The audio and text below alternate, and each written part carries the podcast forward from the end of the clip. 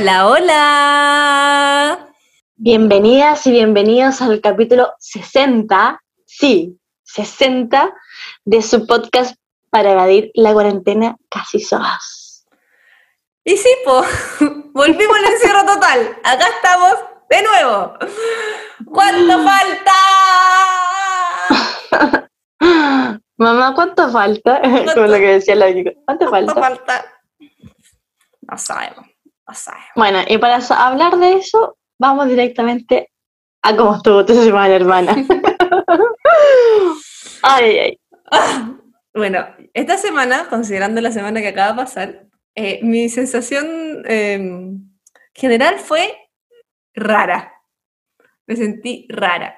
Me sentí rara mentalmente, físicamente, todo raro. Bueno, más encima justo nos tocó que el jueves pasado fue mm, esta, nos volvieron a decir que toda la región metropolitana volvía a cuarentena y era como letras rojas, todos para la casa. Eh, y yo no sé si fue por eso, no sé si fue la acupuntura, no sé si me resfrié, no sé qué cosa, pero, em, pero después de eso, después del almuerzo de, esa, de, de ese anuncio, me claro, me partí sintiendo mal. Como que me partí dando escalofríos, me partí sintiendo extraña.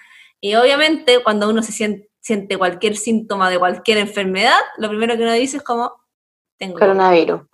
Sí. Entonces, bueno, estuve obviamente eh, también un poco, no pude disfrutar tanto esas últimas horas de libertad, por decirlo. Igual tampoco es que me iba a ir a meter a una weá llena de gente, porque creo que tampoco es la idea, pero por último, haber salido, haberme juntado con alguien, pero no, Eh, porque tenía este, este mini miedito de, de que quizás tenía algo. Hasta al parecer ya ha pasado casi una semana y todavía no, no, no tengo ningún síntoma. Eh, pero eso, así que estuve bien eh, reflexiva, introspectiva en mi casa.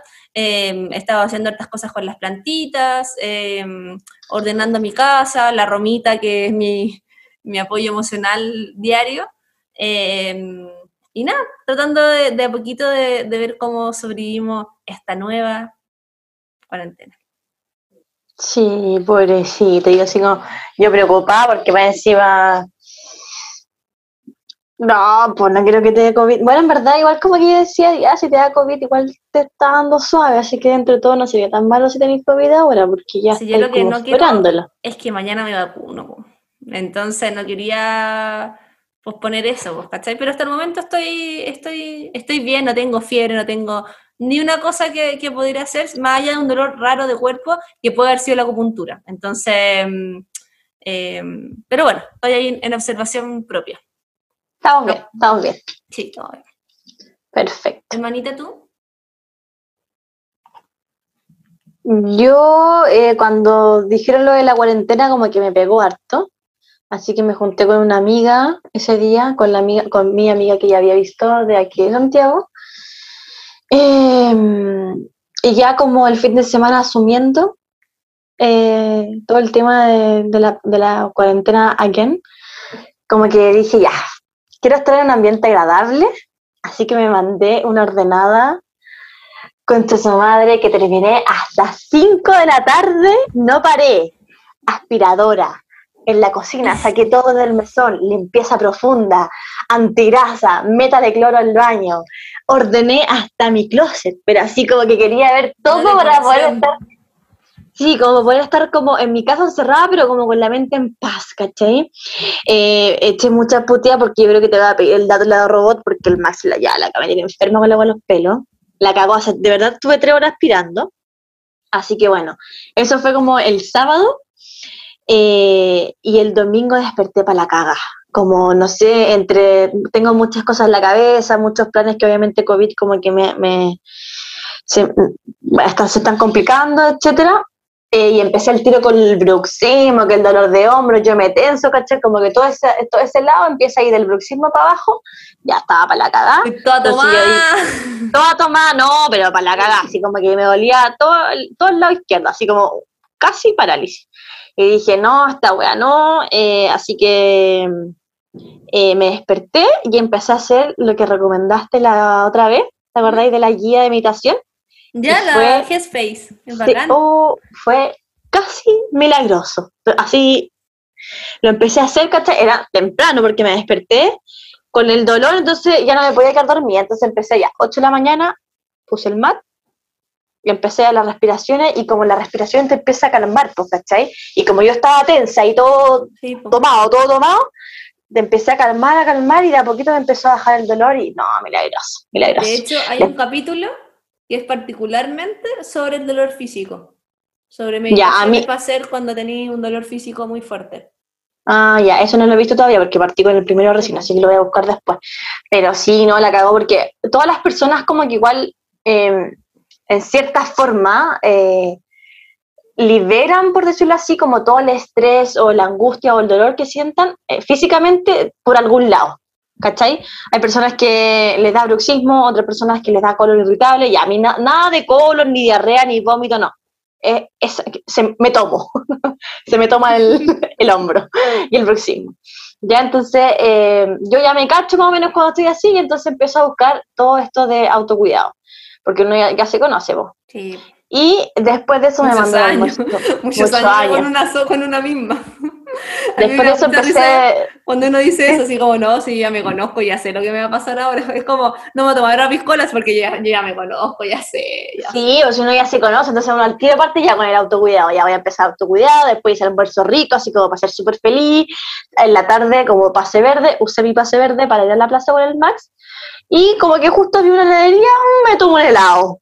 Ya, entonces me senté en la plaza con el Max. Ese es mi... mi, mi, mi ¿Te compraste, hermana? Lúcuma. me gusta el de Lúcuma. Me gusta el de Lúcuma, me encanta. Ah, de hecho, me gusta también mucho el de Mental Chip, pero no había. Así que me senté muy aislada en la plaza, muy al aire libre, con mi pase verde y mi helado, muy autocuidado. Está bien. Así que todo manejándolo, pero dentro de todo como... De hecho, te iba a eh, contar que eh, de ese Headspace, de ese documental, hay uno de noche también. Y yo ah. he, estado, bastante, me está costando bastante dormir bien, digámoslo así. Y, mm, y anoche, justo, le dije, ¿sabéis qué voy a hacer esto? Puse un poquito la estufita para tener calentita, mi mat, la Roma guayando, obviamente, porque es, es, es cosa que yo abra el mat para que la Roma tenga la hora de aventuras, porque ella asocia el mat a hora de aventura y yo, y me trae su cagada de ratón, y puta la weá, y yo, Roma, estoy meditando. Tranquilo. Pero bueno, la buena está todo el día durmiendo. Pongo el mat y se va a mover. Y ah, espera, tú, este, hay, una, hay una versión especial noche. Para dormir. Ah, Entonces, ¿Cómo se llama? También Sí, como Headspace, eh, no sé, buenas noches. Algo como. Ah, entonces, que yo me quería mandar un capítulo ahora antes de acostarme, entonces quizás no, pongo ese. Yo me quedé dormida. Onda, me fui. de hecho, fue como, ok, me tengo que acostar en la cama, no puedo quedarme dormida en el piso. Me hizo, me hizo bacán. Obviamente la idea es que lo hagáis cuando estés ya lista para acostarte. O sea, sí, pues no, ya lava de dientes, skincare, eh, skincare, todo, obvio. Como que tú lo, único que tenés que hacer es, es, rodar a la cama, como del piso pasar a la Sí, de hecho yo creo que lo vas a hacer en la cama misma. Y me hizo, es que, ah, sí, porque de hecho, bueno, eh, te dice que lo hagáis acostado. Yo lo hice en mat porque igual, no sé, pero, pero lo podía hacer perfectamente acostadita en la cama. Y sabéis que me hizo bastante bien, bastante, así que yo también lo voy a hacer hoy día en la nochecita. Qué bueno, me gustó, me gustó. Yo también lo voy a hacer.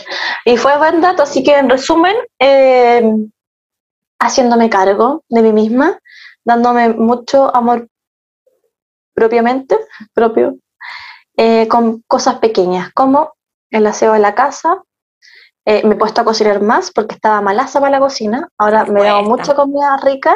Sí, cuesta a veces. Ahora me he dado mucha comida rica.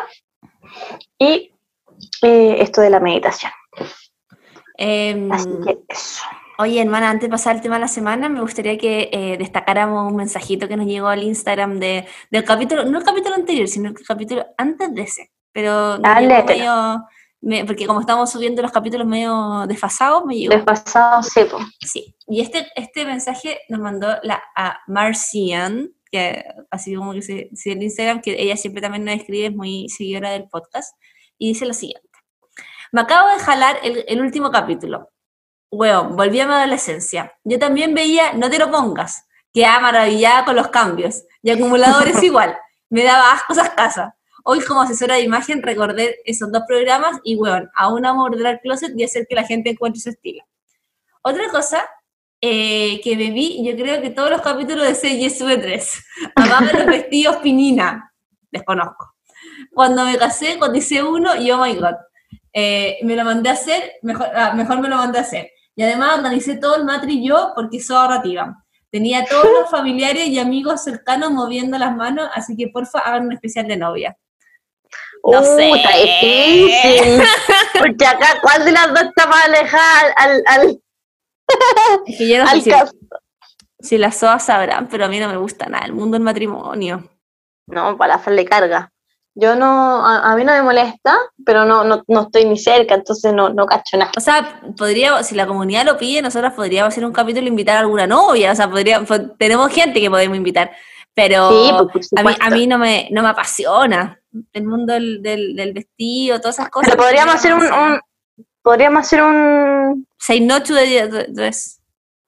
Podríamos hacer como una excepción, pues, Fran, quizás, si la comunidad en verdad Sí, si la comunidad lo pide, nosotros hacemos el, el, sacrificio de casarnos. Nos casamos. Si la mm. comunidad lo pide, nos casamos. Pero muchas gracias, eh, Marce, por el mensaje. Nos encanta que lo pasen bien y que se sienta identificada y que además me encanta que tú transformaste en, en Stacy de no te lo pongas, porque eres asesora de imagen. Sí. Como cumpliste el sueño de todas. Ahora le dices, no te lo pongas. No te lo pongas, exacto. ¿Vamos al tema de la semana, Fran? Vamos. Bueno, yo estoy segurísima que la mayoría de la comunidad SOA ya no quiere jugar más a la pandemia y por lo tanto se está vacunando. Yo solo tengo, estoy clarísima ya que por el momento vacunarse, mantener las medidas de higiene como lavarse las manitos, usar mascarilla y hacer distanciamiento social, es lo único que tenemos para pelear contra el COVID. Porque aún no llegan ni los Avengers, ni ninguno de esos hueones que no tienen que venir a salvar, nadie. Lo único que está salvando, ¿Dónde está salvando Max de New Amsterdam y no está salvando eh, lo, científico. ¿Dónde están los Avengers? No están. Y nos está, salvando los jabones. mucho DAP. Mucho, mucho DAP, mucho Mrs. Mayer, mucho, mucho jabón, pocaso Avengers. Exactamente. Y como somos responsables y pro vacunas que somos, decidimos hacer una pausa a la evasión porque habíamos evadido bastante. De después, después, vamos a seguir con la evasión, pero queríamos sí. hacer alto, ¿ya? Eh, obviamente siempre entretenido para poder hablar de este tema que se puso eh, de los polémicos, además, mucho en las redes sociales también, porque después de todo lo que costó que se creara la vacuna, Chile por fin hizo algo bien y compró un millón de millones de millones de vacunas y ahora los lesos, los hueones. los hueones. no se quieren vacunar, fíjate. Entonces. Puta, mira, paciencia. Yo debo confesar, hermana, que soy bastante tolerante con altos temas. Hay muchos temas donde yo soy bastante tolerante.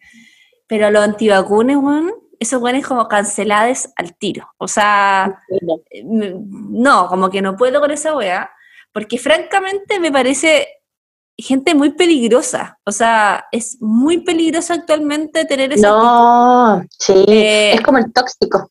De hecho, eh, yo ya decidí que Maya, yo tengo amigos igual que no son antivacunas, o sea, no es como que, pero no se vacunan porque cualquier wea, filo, porque es su libertad y cualquier wea. Y yo como muy buena onda le dije como yo no me voy a juntar más contigo, o sea, como que no, hasta que tú no te vacunes, yo no, no me voy a arriesgar a contagiarme porque obviamente yo también, aparte de contagiarme a mí, puedo contagiar a gente que quiero, ¿cachai? Entonces, si tú tomas esta decisión totalmente arbitraria, y sin ningún sentido ni ninguna consideración social, no me interesa juntarme contigo más allá que te quiere y toda la weá, y bueno, tú decir la weá que queréis, pues, ¿cachai? Pero es, es absurdo para mí, por lo menos en este momento. Sí, o sea, yo, en verdad, menos mal, casi eh, todas mis amigas están vacunadas, o sea, a algunas les falta una dosis más, pero menos mal nadie ha salido con con la web antivacuna, así que estoy súper agradecida de eso. agradecida, agradecida. Agradecida, gracias amigas por vacunarse.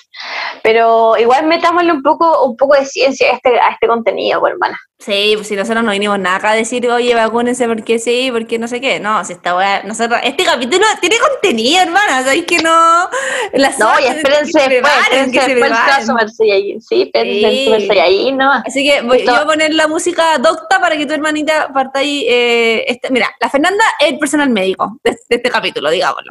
O sea, de este capítulo, de este podcast. Entonces, eh, la Fernanda va a estar a cargo, obviamente, de... Eh, de dar los datos rosas de las vacunas y yo voy a hacer la banda sonora, que voy a decir. dejémoslo hasta ahí, dejémoslo hasta ahí. Ya. Me hace completa. Tan, tan, ya, perdón. Según la OMS, una vacuna es una preparación destinada a generar inmunidad adquirida contra una enfermedad mediante la estimulación de la producción de anticuerpos. ¿Ya? Entonces, las vacunas activan las defensas naturales del organismo para que aprendan a resistir a la infección específica. ¿Ya? En el fondo que eh, eh, hace que tu cuerpo aprenda a eh, resistir a esta infección del COVID, que es algo nuevo para él. ¿Ya? Entonces, por ende, fortalece el sistema inmune. Entonces, lo que pasa es que tras vacunarnos, nuestro sistema inmunitario produce estos anticuerpos que no los tenía antes ¿Cómo ocurre cuando nos exponemos a una enfermedad. Con la diferencia de que las vacunas contienen solamente microbios, como virus o bacterias, en este caso el COVID, muertos, ¿ya? O debilitados, pero así casi muertos. Y no causan enfermedades ni complicaciones. ¿Ya? Entonces, en el fondo, es como que tú le estás enseñando a tu cuerpo a eh, combatir cuando en algún momento se pueda enfrentar al virus. Esa es la vacuna. Lo encuentro hermoso. la gente. Hermoso, ¿o no? Lo encuentro hermoso. Yo amo la ciencia y lo encuentro precioso.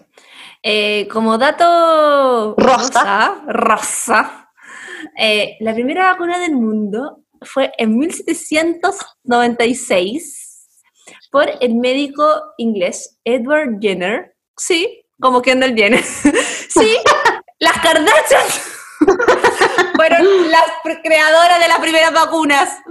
Eh, entonces, Kylie y Kendall, bueno, descubrió eh, una forma para proteger a las personas de la viruela. Eh, y esto llevó al desarrollo de la, la, primera vacuna contra la viruela. Ustedes, si se podrán recordar, antiguamente la gente se moría de viruela, de tifus, de esas cosas, así como, como si nada. Y después de las vacunas, gracias a eso, nosotros ya no nos morimos más de, de esta cosa. Excepto esas cosas. Los antivacunas que hicieron que volvieran estas enfermedades míticas debido a eh, el no vacunarse, porque quién sabe por qué. Exactamente, porque nosotros de protozoas o protozoos nos vacunan de muchas cosas, como por ejemplo eh, tuberculosis, que son enfermedades que ya en Chile casi no se ven o muy poco, eh, hepatitis, hepatitis B, em, ¿cuál más? sarampión, rubiola, paperas, ¿ya? Entonces hay mucha em, em, virus en los cuales eh, todos los niños tienen que vacunar y que gracias a las vacunas ya sean, o sea, los niños casi no se mueren de eso. Pero como decís tú, casi erradicadas, excepto por alguno, esta nueva moda de los antivacunas, que, em, que por culpa de eso hay personas, o sea, hay niños que se han vuelto a contagiar de estas enfermedades que ya prácticamente no se veían. Así que, bueno. Pero bueno. Oye, yo no venimos nosotros, ¿qué? Ah, que pasa que yo quería contar una anécdota nomás de que, bueno, obviamente yo no me acuerdo de las vacunas que me pusieron cuando chiquitita. Igual, yo por mucho tiempo sospeché si me pusieron las vacunas porque yo no tengo el poroto de la vacuna. El cachado ah, que el, el, poroto de la vacuna, que es muy clásico, cuando chica uno siempre se, se miraba el poroto, como con tus compañeras, yo no tengo nada, es como que no me pusieron. Entonces yo decía, la Queen Soda se le habrá olvidado ponerme la vacuna, pero después yo me acordé que cuando la, a mí me tocaba vacunarme, yo era hija única, por lo tanto mi mamá sí estaba preocupada de mí, ¿cachai? Entonces eh, me la tenía que haber puesto, pero no, no generé ninguna reacción alérgica. Pero yo me acuerdo, en quinto básico, eh, que a nosotros nos pusieron la vacuna de la rubiola, que era que era una vacuna, y me acuerdo que solamente además eran las mujeres, creo porque me acuerdo como que, las, que tenía que ver porque hubo un brote o algo pasó, pero también tenía que ver con que la, para las embarazadas creo que era muy peligroso, ¿no cacho? Y me acuerdo como el show de la vacuna, como ir a la, en ese tiempo cuando estaba en el colegio, como ir a la sala que nos vacunaban, que nos ponían el pachigurita, el algodón, todo eso. Me acuerdo, esa, esa vacuna es la única que tengo un recuerdo más, más grande. Yo después no me, no, no sé si me he puesto vacuna, o sea, la, no sé, cuando uno viaja a veces se pone vacunas, pero yo no me acuerdo de haberme puesto.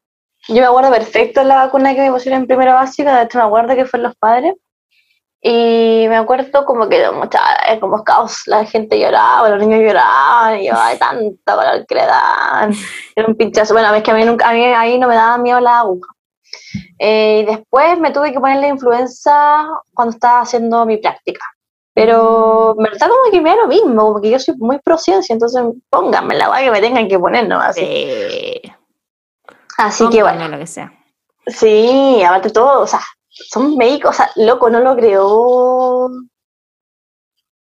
No lo crearon aquí, ni siquiera lo crearon en Chile, para que se queden tranquilos. Lo crearon en el gallo secos, científicos. Bueno, en fin.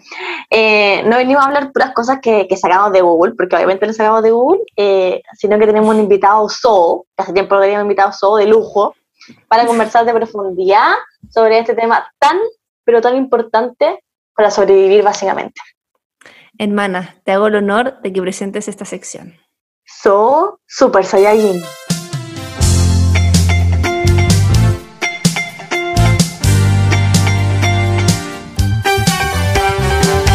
Hoy tenemos de invitado a un doctor o médico, como prefieran decir las SOAS, eh, Juan Pablo Gilingeli, que es anestesiólogo, viñamarino y doctor actualmente en el Hospital Naval de Viña eh, del Mar, pero también eh, nos contó que trabaja en varias partes más y que después podemos profundizar en eso.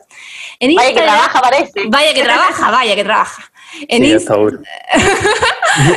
en Instagram lo pueden encontrar como arroba, mira, este lo voy a deletrear porque lamentablemente este carro se llama Juan Pérez, entonces no está fácil, pero es DR G H I R I N G H E L L I punto anestesia. Después lo vamos a dejar obviamente en Instagram. lo más difícil de todos estos capítulos es decir esto. Y eh, vamos a dejar después obviamente el nombre ahí para que lo sigan porque tiene harta información súper interesante. Eh, y tiene bastantes seguidores, digamos que bastante famoso.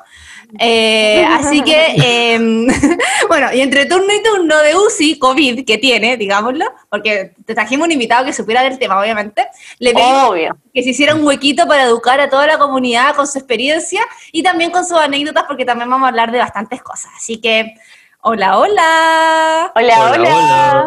Oye, muchas gracias por la invitación. Yo estoy feliz aquí de poder acompañarlo y poder educar a la gente que tiene tantas dudas desde el punto de vista de las vacunas y con experiencias para que aprendan y todas esas cosas que lo hace más mucho más ejemplificador. Sí, pues, Ay, me encanta, me encanta porque aparte eh, nosotras somos como demasiado pro vacuna, entonces como que estamos emocionadas, estamos demasiado emocionadas de este capítulo porque me encima hoy día se vacunó la más pequeña de toda nuestra familia, entonces ah, que tiene 21, entonces fue como, ya, bien, Vamos, se puede. bueno, hoy día la, la, la de mi señora también cumplió su segunda dosis de Pfizer. Así que también estamos casi todos limpios aquí o vacunados en la casa. La Vicky también se vacunó, de hecho, con Pfizer, que yo siento, siempre encuentro que esa es la vacuna más elegante de todas, no sé, la encuentro la más elegante. Y eh, yo me eh, vacuné con la China y mañana me toca la segunda dosis si es que Dios, si es que Dios lo permite. Bueno, yo justo, justo, estaba leyendo una talla de la Pfizer y de hecho la acabo de compartir en el Instagram, que era como tantas dudas con vacunarse, pero con el folleto del Viagra, con suerte lo leyeron. Hay que decirlo.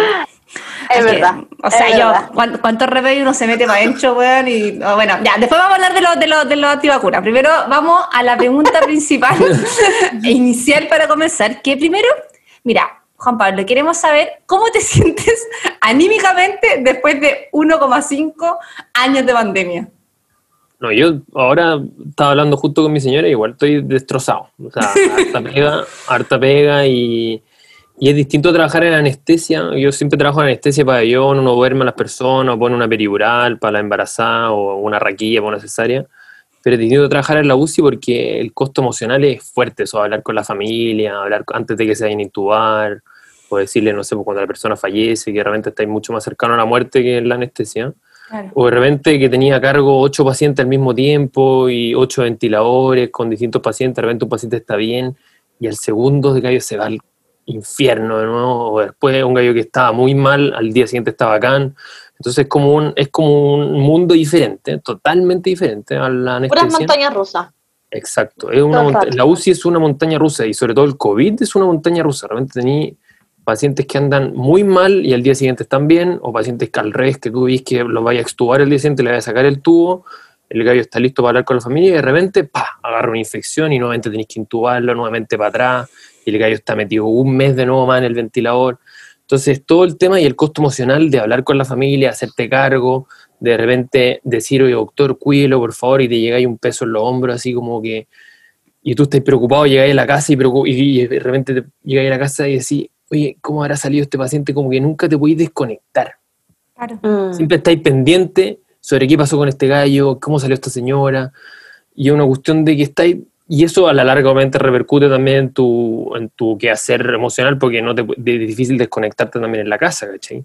Pero ese es otro tema, pero en general ha sido bien difícil, y yo creo que sobre todo los que no estábamos acostumbrados a trabajar en UCI antes, eh, ha sido doblemente difícil. Ahora, también tiene un costo de, de la parte de, lo bueno que te sentís cuando sacáis a alguien adelante o lo, agradecido que tenéis la familia, porque, porque estrictamente la anestesia nunca es muy agradecido, como que nadie se acuerda del anestesiólogo, todos se acuerdan del cirujano, todos se acuerdan del cirujano, siempre es como, oye, ¿quién me operó la vesícula? Oye, el cirujano, este tiene buena mano y todo, pero nadie se acuerda del anestesiólogo. Es como que uno está todo drogado, si vaya puro, puro vaya puro, mira, en tres minutos cuenta hasta cuatro y te fuiste, o sea, que... no, y después uno despierta y se fue, como esta es como una... Como, como, como que pasa piola como que pasa ahí De hecho, el único anestesiólogo que realmente se acuerdan es son las embarazadas, porque tú les calmas el dolor, entonces como que, ay, agradecida, agradecida. Y, y, te aman y todo, y te aman y todo, pero en la parte de anestesia general fue como, ah, tú me dormiste y chao, si te he visto no me acuerdo, ni siquiera se acuerdan de, de ti. Es que el otro día no te pasan ni a saludar, pues entonces uno, ¿cómo que no, cariño a mí el doctor me va a saludar después cuando me sacaron el apéndice, el anestesiólogo ahí pues el, el, propofol es tan rico, dicen. el propofol es una droga que tú ponís para anestesia general. Bueno, es la droga con la cual se mató Michael Jackson, en verdad, pero es netamente adictiva. Y tú veis de repente, sobre todo a los adultos jóvenes, le pasáis propofol y los gallos se, se pegan una bola y dicen, oh, estoy en la playa antes de morir, y de repente ¡fa! se quedan dormidos. Pero es bien entretenido, ese es otro tipo de anécdota, como hablarlo aparte, pero pero en general es bien entretenido cómo la gente eh, experimenta o estas reacciones que tienen con la anestesia, previo a dormir. Claro. No, eh, eh, para mí es como un sueño, hoy no es... Uy, uno duerme tan rico la anestesia, desperté y así, uh, desperté con Bueno, y de, y de, hecho, los anestesiólogos de por sí son una de las especialidades que más adicciones tienen. Yo, yo a Dios gracias, todavía no caigo, pero tengo colegas que lo que hay son adictos al fentanilo, a la ketamina o todas esas drogas más, junto con los psiquiatras, como manejáis droga efectivamente todos los días o, medicamentos para dormir, estáis más propensos a tener cierto tipo de adicciones. Claro, y también yo creo que sentís que estáis más en control porque sabéis más sobre eso, entonces pensáis que lo podéis manejar, pero vaya que las adicciones son, son complicadas. Exacto, es verdad. Entonces ha sido un año em, bastante complicado, se sabe.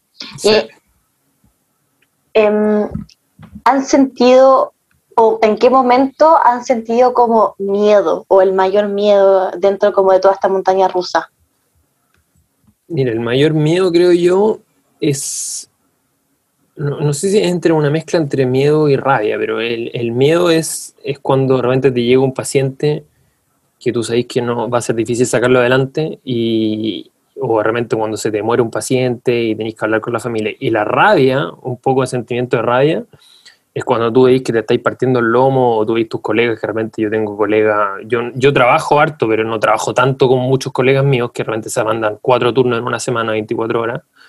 Y tú ves de repente los aeropuertos llenos, la gente afuera, tanta como indolencia y lo mismo, tanta desinformación en redes sociales, lo mismo antivacunas los mismos estos llamados médicos por la verdad, que al final son los médicos por la mentira, porque lo que ellos se aprovechan del pánico de la gente y parten desinformando que la gente no se vacune, que ocupen cosas naturales, la vida sana y todo, y que, y a la larga tra- tratan de aprovecharse un poco del pánico de la gente. De hecho, los mismos médicos, por la verdad, abrieron una cuenta y vieron un par de lucas también, lo, ahí los cacharon. Pero, pero es un poco de rabia como de repente uno está tratando de sacar todo adelante y algunos, unos pocos, tratan, reman para el otro lado.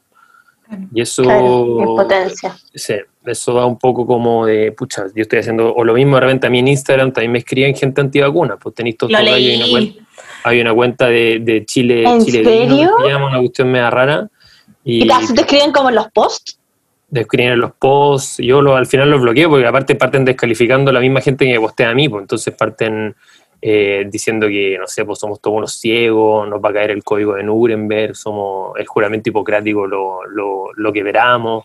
Entonces toda esa gente te escribe, pues, te escribe a diario en general, no a diario, pero te escribe, deben ser, no sé, pues, esta cuenta que es como la, la más conocida, que es Chile Digno, de tener como, o Chile, o Chile Digno, no me acuerdo la, la cuenta en per se, pero de tener como 5.000 seguidores, una cosa así.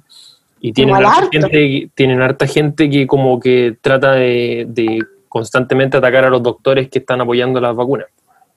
Claro. Oh, qué heavy. Yo me metí a tu, a tu Instagram a sapear un par de comentarios porque, bueno, eh, Juan Pablo tiene hartos contenidos sobre el tema de vacunarse y también algo que nos gustó y por eso también te invitamos porque la forma con que lo decís, bien como simpática, como divertida, como buena onda, como cercana, ¿cachai? No, no tan eh, médica, docta, que a veces como que cuesta identificarse, ¿cachai? Sobre todo los que con suerte Claro. tuvi- eh, aprendimos lo que es la mitocondria. yo, yo llegué hasta ahí, aparato de Golgi, listo.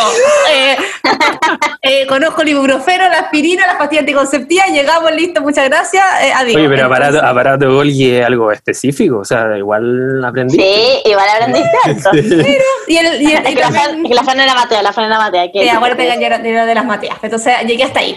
Eh, pero eh, ahí, y me puse a leer los comentarios, bueno, igual también se, se genera eso divertido donde la gente después ya se pone a pelear entre ellas mismas, es como un poco el, el- el efecto eh, comentarios de mol, que, que ya al final tú ya ni te metís, sino que ellos mismos se parten peleando, sobre todo como cuando parten con el tema de vibrar alto o de por Sí. qué me obligan a, a vacunarme, eh, que también lo vamos a profundizar ahora más, más adelante en, la- en la- en las preguntas, pero es, mm, es intenso. O sea, a mí me genera eh, mucha frustración como ver esos comentarios. De hecho, no sé cómo tenéis tanta paciencia para responderlo. Sí, no, es Bueno, y, quita, y quita harto tiempo. Pero, pero sí es verdad, por ejemplo, yo hace poco subí una historia de un gallo que en el cual, de cierta forma, uno, el paciente que intuba por COVID, termina agarrándole un, igual un cariño más especial porque estrictamente lo conociste antes de intubarlo, hablaste con él. Este gallo me contó que, que tenía un hijo como de 8 años y que iba a ser papá nuevamente. Era un, un gordito, un carabinero, de hecho. Un gordito como de 110 kilos, 32 años. Subí la historia hace poco y, y como lo conocí antes de intubarlo, porque generalmente tú los pacientes después los conocí en el turno siguiente y ya están intubados, nunca, los, nunca conocí su background de atrás o, o qué hacía. Y él me contaba que iba a ser papá y todo, y, y él aparte después me costó intubarlo, era, como era gordito, era muy difícil verle la, la tráquea por el cual uno coloca el tubo. Y, en un momento dije, dije así, este gallo se me está yendo al demonio, imagínate, lo, no lo puedo intubar o soy el responsable indirectamente, porque esas cosas pasan Claro. y después comunicarle a la familia, que a la, a la señora que, que estaba embarazada. Y bueno, después de como 33 días en ventilación mecánica, el gallo salió adelante y yo lo fui a ver a la pieza, después el gallo estaba full agradecido. Obviamente no se acuerda de nada de lo que hablamos antes, porque está ahí respirando tan mal, saturando, no sé, por lo que tú generalmente saturáis, o lo que estamos saturando ahora, un oxígeno 96, 97% ambiental con el 21% de oxígeno que tenía en, en el aire. Este gallo llegó saturando 82 y respirando a 50 por minuto, lo cual generalmente nosotros respiramos como a 15, 18 por minuto. Y súper agotado, me- me- lo- todo lo que me hablaba, de repente hacía la pausa porque no, no, no podía eh, respirar tranquilamente. Pero ahí tú reflejáis que el gallo igual ya no estaba en sus mejores condiciones y todos, toda esa hipoxia que tenía, que era hipoxemia, ya el cerebro, porque no se acuerda nada de lo que me dijo. Claro. Yo me acuerdo de todo lo que él me dijo, me contó de su familia y todo, pero él no se acuerda de nada. Qué Son, son recuerdos conscientes que él tiene. No, no me acuerdo nada, me decía, pero muchas gracias, full agradecido. Bueno, eh, la señora todavía no, no, no, no nace su huevo, pero, pero ahí me dijo que me iba a escribir y todo, y el gallo está full agradecido. Y esos son, son golpes buenos a la moral, porque eh, yo he estado en el otro lado, realmente cuando tenía un paciente que efectivamente sacaste la mierda y, y diste todo, le cambiaste los catéteres y todo, y el gallo de repente un día agarra un bicho raro y se muere un shock séptico, y tú tienes que hablar con la familia, y, eso es súper eso es súper eh, chocante, o un golpe también a la, moral, en el fondo que te baja la moral, porque baja la moral de todo el equipo, los kinesiólogos, los fonoaudiólogos, las enfermeras, los técnicos paramédicos. Yo, por ejemplo, yo me saco el sombrero con los técnicos paramédicos, esos gallos porque tú en un turno UCI, generalmente el médico está, deja la indicación y él pone la cara, pero generalmente tú, si el turno está tranquilo, igual te ahí a dormir, no sé, pues dormís tres horas, de 2 a 5, hasta ver los exámenes, pero los técnicos paramédicos se parten el lomo las 24-7, le, les le hacen aseo, los giran, le dan vueltas, están ahí toda la noche. Esos gallos son, esos son la primera línea real. Nosotros los médicos no, no somos la primera línea, somos quizá estamos muy, muy por debajo de ellos, en las mismas enfermeras que también están al lado y dan las instrucciones. Nosotros fiscalizamos todo y damos la orden, y hablamos un poco con la familia, pero los que hacen la pega dura son los técnicos paramédicos, los kines, eh, los fonoaudiólogos, que después también son los que se enteran, los terapeutas ocasionales, los que se encargan de levantarlo y todo. Es todo un trabajo multidisciplinario, y, multidisciplinario un trabajo, silencioso que la gente no sabe tampoco. Claro, y que eso es lo que no 33 días. Por ejemplo, generalmente se ve, claro, como, de hecho, bueno, hoy día salieron hartos reportajes sobre eso porque uno piensa en las camas, los ventiladores, como que lo lleva súper a lo técnico, como, ay, eh, no sé, pues, hay más ventiladores, hay más camas UCI, etcétera, pero al final hay es todo un personal que trabaja alrededor de esa persona para salir de, de, esta situación, ¿cachai? Y que además, bueno, todavía no se sabe todas las consecuencias que va a tener esto, pero ya, una cosa es que ya no se murió esa persona y salió del ventilador, etcétera, pero después me imagino que también viene todo un tema de recuperación que debe ser complicado, porque obviamente si estuviste 21 días entubado, o sea, no, no creo que salgáis corriendo de, de la UCI, o sea... No, algunos, algunos, terminan con un hoyo en la tráquea, entonces se llama traqueostomía, y después tienen que ver todo el tema de fonación, porque de repente te repercuten en las cuerdas vocales, no, no hablan tan bien. Y bueno, hay un par de anécdotas que son más tristes, en verdad, pero ejemplificar todo para que la gente se vacune me acuerdo que extubamos un paciente que nadie le tenía mucha fe, tenía 75 años, y lo extubamos, me acuerdo, el se llama Elías, y, y después no sabíamos cómo contarle que la hija había muerto en otra clínica por el COVID. Oh. Entonces alguien le contó y el caballero se fue para abajo nuevamente, pero, pero no, no, no hubo que reintubarlo ni nada, pero, pero hubo que ponerle psiquiatra, hablarlo todos los días con él.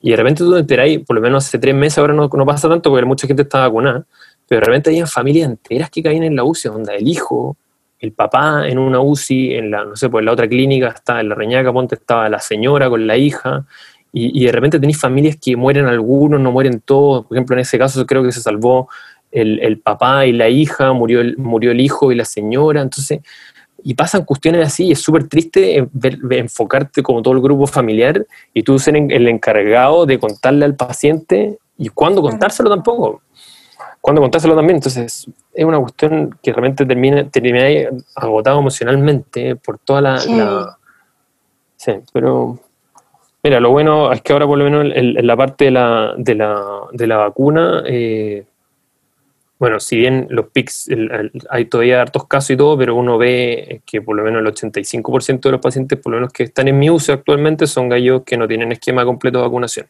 Ya, eso es bacán, que es importante que lo hablemos, eh, Juan Pablo, porque creo que es algo que a veces, claro, hay mucha gente que también, aparte de no creer en la vacuna, no le cree al gobierno, entonces ya como que ya nadie le cree a nadie, ¿cachai? Entonces tú que estás ahí donde, las papitas queman, por decirlo así, eh, que está ahí en contacto como directo con las personas que entran a la UCI, tú podéis confirmar de que realmente o sea, lo que estáis diciendo, que del 85% que está en UCI son personas que no tienen las vacunas, o como me gusta la palabra técnica, como el esquema completo de las vacunas, es decir, es decir no tienen las dos vacunas más los 15 días de... Mm, más los 14 días de 14 días, claro. Porque, porque es importante eso, porque realmente hay muchos que dicen, no, oye, pero el, el, el 50% tenía una dosis, pero eso igual no te da inmunidad. No, pues si por algo la cuestión es, son dos vacunas y 15 días y el, es todo el show, pues no es una. Y yo creo que la, mejor analogía para ver cómo funciona la vacuna, bueno, las vacunas son productos como semi-artificiales y todo, que lo que hacen es estimular la inmunidad natural, y, lo otro importante que hablar es estimular la inmunidad de la parte de forma específica, es natural y específica, y bien importante que sean las dos palabras porque te dan una inmunidad específica contra ese virus. Entonces, yo siempre hago analogía que las vacunas como usar el cinturón de seguridad. la vacuna, la- el cinturón de seguridad, si tú estás andando, no, no previene que tú choques. Si tú estás paviando, igual vaya a chocar. Lo que, sí, lo que previene es que las lesiones que tengas producto del choque sean fatales o sean más graves. Aquí lo mismo la vacuna. La vacuna no previene, el, no previene el contagio, la vacuna. Y es el gran error realmente de algunos de los mismos, lo- el mismo argumento de la vacuna, oye, si la vacuna no previene el contagio, sí, no previene el contagio, pero previene la muerte, previene la hospitalización, previene el ingreso a UCI. Y lo mismo, por eso realmente tenemos pacientes con dos dosis, yo de, de- imagínate, 15% de los pacientes en UCI actuales están con dos dosis de vacuna. Lo mismo, si tú con un cinturón de seguridad tenés eh, un, choque así, no sé, pues a 150 kilómetros por hora o salí expelido del vehículo por, no sé, por, por un trauma gigante o chocáis con un camión, lo más probable es que igual te muráis. Independiente que estáis con cinturón o sin cinturón. Lo mismo, si tú te expones una carga viral muy fuerte, muy grande, probablemente igual, te, igual la vacuna no sirve mucho y fallezca igual. Aquí es lo mismo, lo mismo la misma analogía del cinturón de seguridad. o sea que en el eso- fondo es súper importante por eso mismo eh, todo lo que son los elementos de protección personal. todos los elementos de protección personal, el, el juntarse con poca gente, ojalá juntarse al aire libre, eh, todo eso, la mascarilla, las la, manitos. la- la distancia social, la- la- etcétera, etcétera. Por eso la- las vacunas no te eximen de las otras cosas. Si bien tenía algunos otros países, en, no sé, por Estados Unidos, en muchas partes de Europa, donde se vacunaron con la Pfizer y la Moderna, que son vacunas ARN mensajero, donde estrictamente esas sirven poco más para prevenir el contagio que el resto de las otras. Entonces, en esas, algunas directrices de la OMS dicen que se podría evitar las mascarillas, pero aún así, manteniendo la distancia social y todas esas cosas. Pero el resto, la mayor parte de Chile está con la Sinovac, que es una cura vino- a virus inactivado, y esa eh, no es tan útil para prevenir el contagio como la- las otras dos. Ahora, ambas, ah, ambas sirven igual para prevenir la muerte, ingreso UCI, síntomas severos y hospitalización. ¿Tú crees que los que estamos vacunados con la China, eh, eventualmente vamos a tener que vacunarnos con la Pfizer? O sea, ¿vamos a tener que volver a vacunarnos o, o no? O sea, es, es difícil como ver qué va a pasar, pero por lo menos lo que lo que lo mismo gallos del laboratorio de la Pfizer dicen que van a, van a poner sí o sí una tercera dosis. Ya. Y si Pfizer va a poner una tercera dosis, que es como la vacuna que primeramente se creó, la que tiene como mayor N estudios, la que, si fijáis, Pfizer siempre va como un paso adelante. Fue la primera que apareció, la primera que partió ocupándose en embarazada, la primera que partió ocupándose en nodriza, ahora la primera que partió ocupándose en 12, 15 años, ahora la, la China va a partir en, en 3 años, como lo que se adelantó un poco. Pero yo creo que a la larga todos vamos a necesitar una dosis de, de otra, de otra vacuna. Y lo más probable es que como el virus es ARN mensajero, sea como una especie de virus influenza que quizás vaya mutando y tengáis que vacunarte todos los años como cualquier influenza estacional. Eso es una apreciación mía, no, no está muy Claro, dicho, pero, sí. pero Ya, probablemente, probablemente sea así. Claro, pero va a dejar de ser una pandemia mundial. Si al final yo creo que Sí. todo lo que, lo que aspiramos es, o sea, hay, la influenza sigue existiendo, hay gente que se muere de, de, de resfríos comunes, o sea, todavía. o sea, claro, Claro. pero la idea es que deje de ser una pandemia mundial que estemos encerrados dos años más. Sí. ¿No? Y el costo, ese es el otro tema, eh, bueno, podemos hablarlo en otra parte, pero el costo de la pandemia también es gigante, el desempleo, mucha gente perdió la pega, y eso otro también está ultra archi demostrado que ser pobre te enferma más. O sea, los, los pacientes que quedan Sí, sin trabajo se vuelven generalmente más pobres, parten la salud comiendo más mental. mal, parten comiendo más mal, parten haciendo menos ejercicio y ahí son más proclives a enfermarse de otras cosas. Accidentes vasculares, infartos, sobrepeso, obesidad, etcétera, etcétera. Exactamente. Y lo mismo también con la salud mental, cuando la gente también estaba más deprimida, el sistema inmune baja también. Sí, pues los suicidios han aumentado también casi un 30% en pandemia. Sí, sí, sí, todo el costo eh, eh, Es muy es grande. gigante de, de incluso quedarse en la casa. Yo, yo entiendo, de repente entiendo a la gente, trato de entenderla y pucha, de repente no les queda otra que salir. Lo mismo, bueno, el gobierno, eh, podemos, podemos concordar en que ha hecho un, manejo, un mal manejo de algunas cuestiones como el tema del permiso de la niñez, que no puede ser que los niños no tengan un permiso. Y, y incluso los perros en un principio tenían permiso para pasear y los niños no, no, no tenían nada. Mm. Entonces, creo que hay algunas cosas que no se han manejado de la, de la forma adecuada, pero ese es otro tema. Yo creo que a la larga eh, el tema de las vacunas en Chile, por lo menos, eh, ha sido una apuesta y, partieron haciendo estudios aquí, aquí, como se partió estudiando el estudio de fase 3, como que de cierta forma dieron más vacunas y eso permitió vacunar a gran parte de la población como vamos ahora. Vamos mucho más adelante que la mayor parte de los países latinoamericanos. O sea, vamos más adelante que la mayor parte de, casi todos los países de vecinos nosotros y vamos muy, muy similar a muchos países europeos e incluso mejor. Bueno, de hecho, hoy día, bueno, en un chat que con amigas que tenemos, que estábamos obviamente criticando vivir en Chile, básicamente, o sea, como la vía, la vía, la vía acá. Y yo decía como que una de las weas bacanas, ah, porque una amiga que vive en Colombia estaba contando que compró tres paltas chilenas por 800 pesos. Entonces, nosotros como, puta que rabia, weón, ni siquiera vivir en Chile nos garantiza comer, comprar paltas por menos de cuatro lucas, weón, dos. Pero, eh, y yo decía como que lo mejor de vivir en Chile es que, weón, de verdad tenemos vacunas como para, weón, para tirar para arriba, o sea, como que hay, yo creo que esta vez como que tenemos todas las vacunas, todos los modelos de vacuna, eh, es como, así como tenemos todos los modelos de autos, de celulares, de zapatillas, tenemos como todos los modelos de vacuna, hay vacunas, o sea, yo siento que si algo han hecho bien es la vacunación, o sea, como que todo el eh, rato. ha funcionado, ha sido ordenado, no he escuchado que se hayan más allá de un hueón que parece que no lo vacunaron, perdón, no un hueón porque no es culpa de él, pero una persona que parece que no la vacunaron, que le echaron aire, ya. Más allá de como ese caso, como caso aislado, en, ah, sí, lo veí ese. en otros países, o sea, se han robado las vacunas, se han, han destruido las cadenas de frío, o sea, hay países que no tienen vacunas, o sea, como, eh, bueno, en Perú, por ejemplo, que está como súper eh, dramático, ¿cachai? Todo. El problema es que, weón, en Chile hay todas las vacunas y ahora los güeyes no se quieren vacunar. Entonces, vamos a ese tema. ¿Cuál es Al tema, yo ¿Queréis preguntar? ¿Cuáles son los mitos más absurdos que has escuchado para no vacunarse? Porque ahora queremos eh, desmitificar toda la tontera que a, que a mí este tema me afecta, porque a mí esto me da rabia, pero así como que, o sea, imagínate que me da rabia siendo que yo trabajo en teletrabajo, en mi oficina, sentadita. Imagínate cómo te da rabia a ti, que estáis exponiéndote todos los días también a esta situación y estáis viendo como ahí en vivo las consecuencias de no vacunarse. Por ejemplo, porque te pusieron un chip.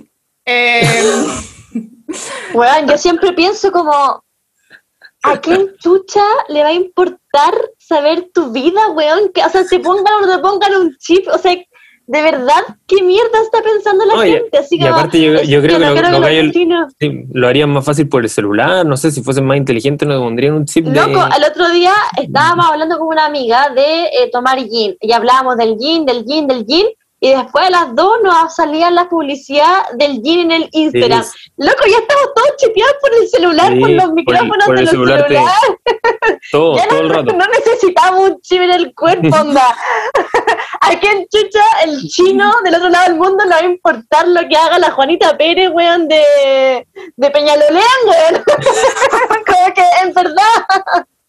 No, y está lleno. Bueno, y, salió toda esta cuestión del magnetismo. Bueno, ahí también hay un par de lo que les decía antes, de colegas que reman para el otro lado, porque hay un colega del, de las Condes que salió que se le pegaba el celular a una señora y todo. Hay un re amigo mío que hizo un, un, experimento y puso a dos personas en una resonancia nuclear magnética, que es un, un, examen, no sé si alguna vez se ha hecho una resonancia, donde todo lo, todo lo metal lo atrae. De hecho, tú no podías entrar con el celular. Yo de repente voy a dar anestesia a la resonancia, tienes que sacarte el celular, los lápices, todo lo metálico, porque si no te quedáis pegado a la máquina. Y, vieron con imagen y todo que no había nada, no, hay ninguna cuestión metálica y, la, máquina es bien sensible, incluso a partículas de metal chicas. Y incluso él sugería que, mucha gente, que al final no es magnetismo, que se ponga talco entre medio de las cuestiones del, del celular o con un pedazo de papel, un poco talco, lo más probable es que no se le pegue. Es un tema de piel, de piel de cada persona y le ha pasado a personas que no se han vacunado. Incluso mucha gente me escribió, doctor, yo no me he vacunado y aún, aún así se me pegan los celulares. No pasa nada. No es, por los no, no es la vacuna. Y está ultra archi demostrado que no hay magnetismo en esa cuestión. El otro gran mito que me ha tocado es que, y no sé si lo han escuchado, la vacuna se hizo muy rápido. Ese es como una cuestión que lo, uno lo escucha hasta en, los diarios. No, claro, o sea, como, que no debe ser tan bueno porque como lo hicieron rápido, así como de... Lo hicieron apurado, así como ya, ya, ya, ya. claro, lo hicieron apurado. y ahí hay dos cuestiones muy importantes. Lo importante, lo primero es cachar que la ciencia ha avanzado en forma gigante el último tiempo. De hecho, yo, yo siempre lo ejemplifico con la parte de la, de la vesícula. Antes la vesícula, no sé si la, la población chilena buena va a tener cálculo de la vesícula, no sé si cachan sí. De hecho, en China la, la cirugía con litiasis casi no existe, en otros países tampoco. Y los chilenos son buenos para tener De calculadora. hecho, perdón, quiero, quiero agregar un detalle eh, súper importante. La Queen Soa, eh, más conocida como nuestra mamá, le sacaron la vesícula porque tenía cálculo en la vesícula. Así que así ¿En es. ah, Ah, y, y yo quiero agregar algo, y todavía tiene las piedritas guardadas. tiene su De de recuerdo, de recuerdo, de recuerdo. Sí, porque son de ella, ella las pagó. Ella pagó la operación y pagó las piedritas, así que no las pienso devolver. Así mismo. Ay, qué buena. Y se, se me fue, la que, que los chilenos, que, lo- que los chilenos son buenos para la vesícula y que en otros países, de hecho, ni siquiera como Ya. que tienen cálculo en la vesícula. Bueno, antes la vesícula se operaba con un tajo abierto. Hace, tú ponte hace 100 años, ponte la- en 1920, ponte, se operaba con un tajo abierto y con un tajo gigante. La gente se quedaba hospitalizada tres semanas, dos semanas. Hoy en día la vesícula puede ser operada en forma ambulatoria con tres tajitos chicos en forma laparoscópica, donde más probable la Queen Soda se operó así. Seguramente. Y entonces tú, vaya, lo, ¿cómo decir la analogía de las vacunas? Es distinto. Ponte la vacuna más rápida, creo que fue la de las paperas que se hizo en niños. Se demoró cuatro años. La fase clínica de las paperas fueron como, donde se prueban en, humanos, así como experimental, igual que la Pfizer, fueron como siete meses. La fase clínica del COVID fueron los mismos siete meses. Lo que se adelantó fue toda la fase de armar la vacuna que venía de antes porque sabían los otros virus, el MERS y el SARS, que ya había, había, otra epidemia antes. Pero toda la ciencia, y eso es el fiel reflejo que si tú le ponís luca a la ciencia, porque eso fue lo otro, probar una vacuna en, en pandemia con gran cantidad de voluntarios que lo único que querían era que- quedar inmunes, eh, y toda la inversión multimillonaria que se puso, si tú le pones luca a la ciencia, la ciencia avanza mucho más de lo que uno cree. Entonces, la parte de, de- de fase clínica en humano duró igual que la vacuna de las paperas. La- el, el- el primer estudio de la Pfizer, incluso en la vacuna de las paperas fueron como con 500 niños, porque se probó en niños primero. En el estudio de la Pfizer fueron con 23.000 personas por ramo, o sea, 46.000 personas, a los cuales 23.000 le pusieron la vacuna y 23.000 le pusieron placebo. O sea, a los dos les, les- les tiraron el pinchazo. Y de ahí los tiraron para afuera, los siguieron y vieron en el fondo cuál eh, se contagiaban de COVID y cuáles no, y cuáles tenían, eh, algunos se morían, etcétera, etcétera. Ahora, no sé, pues alguien se murió de un infarto en el grupo del placebo, alguien se murió del infarto del grupo de la vacuna, y mucha gente cree, ay, un infarto, fue el COVID, fue la vacuna. No, porque tú tienes que comparar esa incidencia de alguien que se vacunó, compararla con la población general. Si tú tenés la misma Obvio, población po. general y alguien que, ponte a alguien que chocó, ah, choqué por la, porque me pusieron la vacuna. No, nada que ver. Hay mucha gente, si tú los vais siguiendo, tenéis que reportar todos los efectos adversos que han tenido, independientemente si son o no relacionados a la vacuna. Bueno, y ese es- Exactamente. Ese, Y- es el otro tema, que mucha gente le teme a los efectos adversos y ahí tenéis el clásico, hay la trombosis de la vacuna, sobre todo la trombosis de una en particular, que es la AstraZeneca. Quiero decir una cosa. Yo llevo 16 años de mi vida tomando anticonceptivos. ¿A alguien le ha importado mi trombosis? A nadie. Y es, A nadie. en el 2015, casi 100 exactamente. veces mayor la incidencia de trombosis con anticonceptivos que con la vacuna. Cacha. Exactamente. Casi 100 veces mayor la de la incidencia de trombosis que el del tabaquismo que con la vacuna. Bueno, y para qué decir del COVID, porque el COVID de hecho es una enfermedad que predispone a la trombosis, entonces el COVID, la incidencia de trombosis, de hecho, la mayor parte de los pacientes, de hecho, todos los pacientes que ingresan con COVID a la UCI, todos los tienen uno con anticoagulante. Y ahí ocupa fragmin, todas las cuestiones más raras, pero, pero están todos con anticoagulantes. Entonces, el tema de los claro, efectos claro. adversos, uno lo tiene siempre que balancear siempre a la hora de cualquier decisión que uno toma, qué terapia, qué pastilla hacer, uno tiene que ver el tema de riesgo-beneficio. ¿Cuál es el riesgo que tengo yo de vacunarme? Una trombosis en un paciente joven, de hecho las mujeres ni siquiera se están poniendo la AstraZeneca, nunca se pusieron la AstraZeneca, partieron los hombres jóvenes y ahora también dijeron no más hombres jóvenes y la AstraZeneca se está poniendo solo en hombres mayores, mayores de 45 años. Eh, ¿Cuál es el riesgo? Una trombosis ínfima versus el riesgo de salvarte de una infección que está en pandemia, una infección... Nunca nadie pensó que la principal causa de muerte en Chile iba a ser una enfermedad infecciosa en el siglo XXI, o sea, esa cuestión es casi devolverse a Eh, ¿Y es la causa? ¿Es 60 la causa, atrás. es la causa más...? Sí, pues, en, en lo que va del año y el año 2020 el- es la causa más importante de muerte en Chile Cacha. superó hasta las enfermedades cardiovasculares y todo. Entonces, tú siempre tenés que ver, siempre balancear el riesgo-beneficio. ¿Cuál es el riesgo de vacunarme? ¿Cuál es el riesgo de tener COVID? ¿Cuál es el beneficio de vacunarme? ¿Cuál es el beneficio de no contraer COVID? Eso es el tema. Y lo otro, que es bien importante, yo siempre lo digo, el, el- el ser humano está inmerso en una sociedad. Tú siempre tenés, no tenés que pensar como alguien individual. El beneficio de vacunarte, si tú lo pensás en forma egoísta, yo creo que como que te cae un poco corto de, de mente. El beneficio de vacunarte es un beneficio social. Tú proteges a tu familia, proteges a tus seres queridos, tus amigos, porque de cierta forma cortáis la cadena de transmisión. Piensa el sarampión, que es una enfermedad infectocontagiosa de, de los primeros, una de las primeras que salieron, se haya prácticamente erradicado el mundo y gracias a la antivacuna salió nuevamente a, brote porque el sarampión necesita una inmunidad de rebaño como, como, el 95%, un poco más alta que la del COVID. De hecho, eso todavía no se sabe mucho, pero algunos creen que en un principio era 70% la inmunidad de rebaño del COVID, ahora subieron a 80%, probablemente es como 85, 90%, pero el sarampión se sabe que es 95%, o sea, el 95% de la población tiene que estar vacunada para totalmente erradicar eh, la enfermedad. El tema es que muchas enfermedades infecciosas, partiendo por el sarampión, han salido a la luz por, porque, por los famosos antivacunas, que aparte muchos son los padres antivacunas, que es peor porque no toman la decisión, ellos, ellos toman la decisión por su hijo, o sea, están incluso violando la autonomía de su propio hijo. De hecho, y es que vi como, como hay, hay, niños que han muerto por causa de esas infecciones que, como decís tú, ya no, no se veían. Sí, porque, porque siempre hay un porcentaje de la población que igual no se va a vacunar, o sea, es antivacuna en forma como rebelde casi sin causa. Y, pero si tenía un 95% de la población vacunada, el, el, sarampión puede ir circulando y se va a cortar, porque va a llegar a, a, a, 95 personas de una que está vacunada y el, virus se corta y corta la transmisión. Pero mientras más tenéis gente antivacuna, ese porcentaje cada vez va aumentando.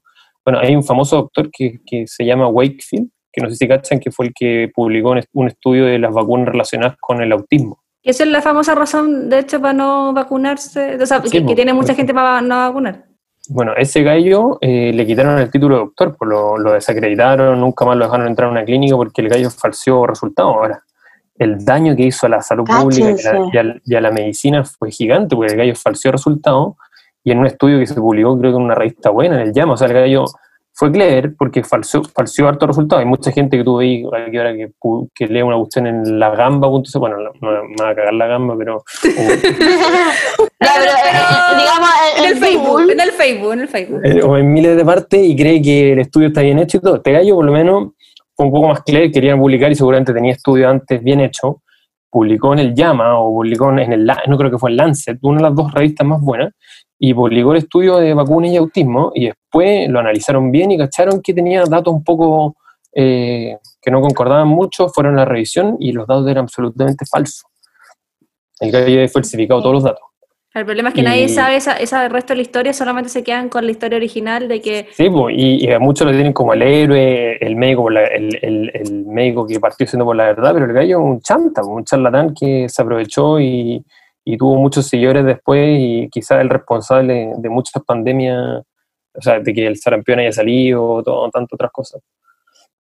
Sí, Cuático, ¿Y, ¿Y, hay alguna eh, razón como eh, también como más espiritual o esotérica que tenía que escuchar así, porque ya está, está es muy famoso el tema del vibrar alto, de como que yo como... eso, eso es bien común y de hecho yo, yo, yo soy partidario que la gente, porque la, la respuesta, el efecto protector de la vacuna depende de dos cosas. Uno, del efecto propiamente tal de la vacuna y lo otro, del sistema inmune de cada persona. Claro.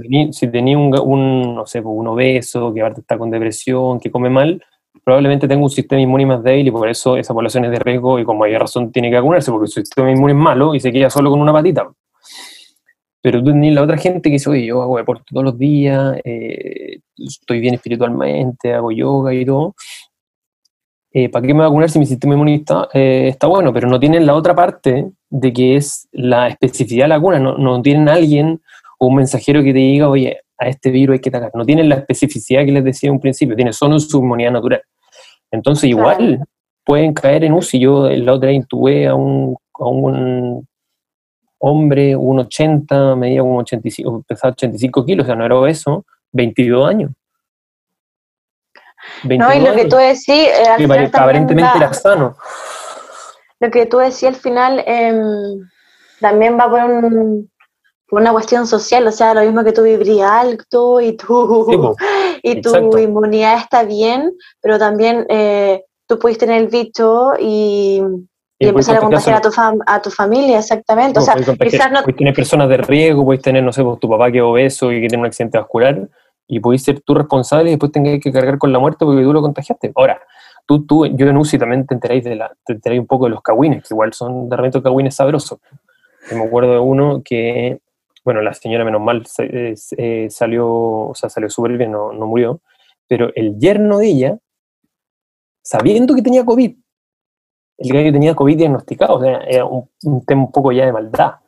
Fue a la casa a ver a su polola y contagió a la mamá, a la suegra, el mejor yerno. A propósito, yo creo. Yo en ese caso creo a que propósito.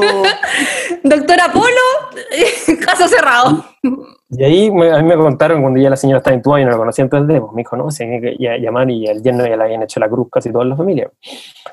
Y- Que- eh, pero que eso de hecho es como un tema No, ya, ya Eso fue para penal. demandar. O sea, porque Sí, de hecho para tú, tú, cuando estás ahí en, con COVID, tú ten- tenés prohibido como por el MinSal salir de tu casa. O sea, si tú ya estás ahí Sí, o sea, yo, yo tuve diagnosticado... COVID.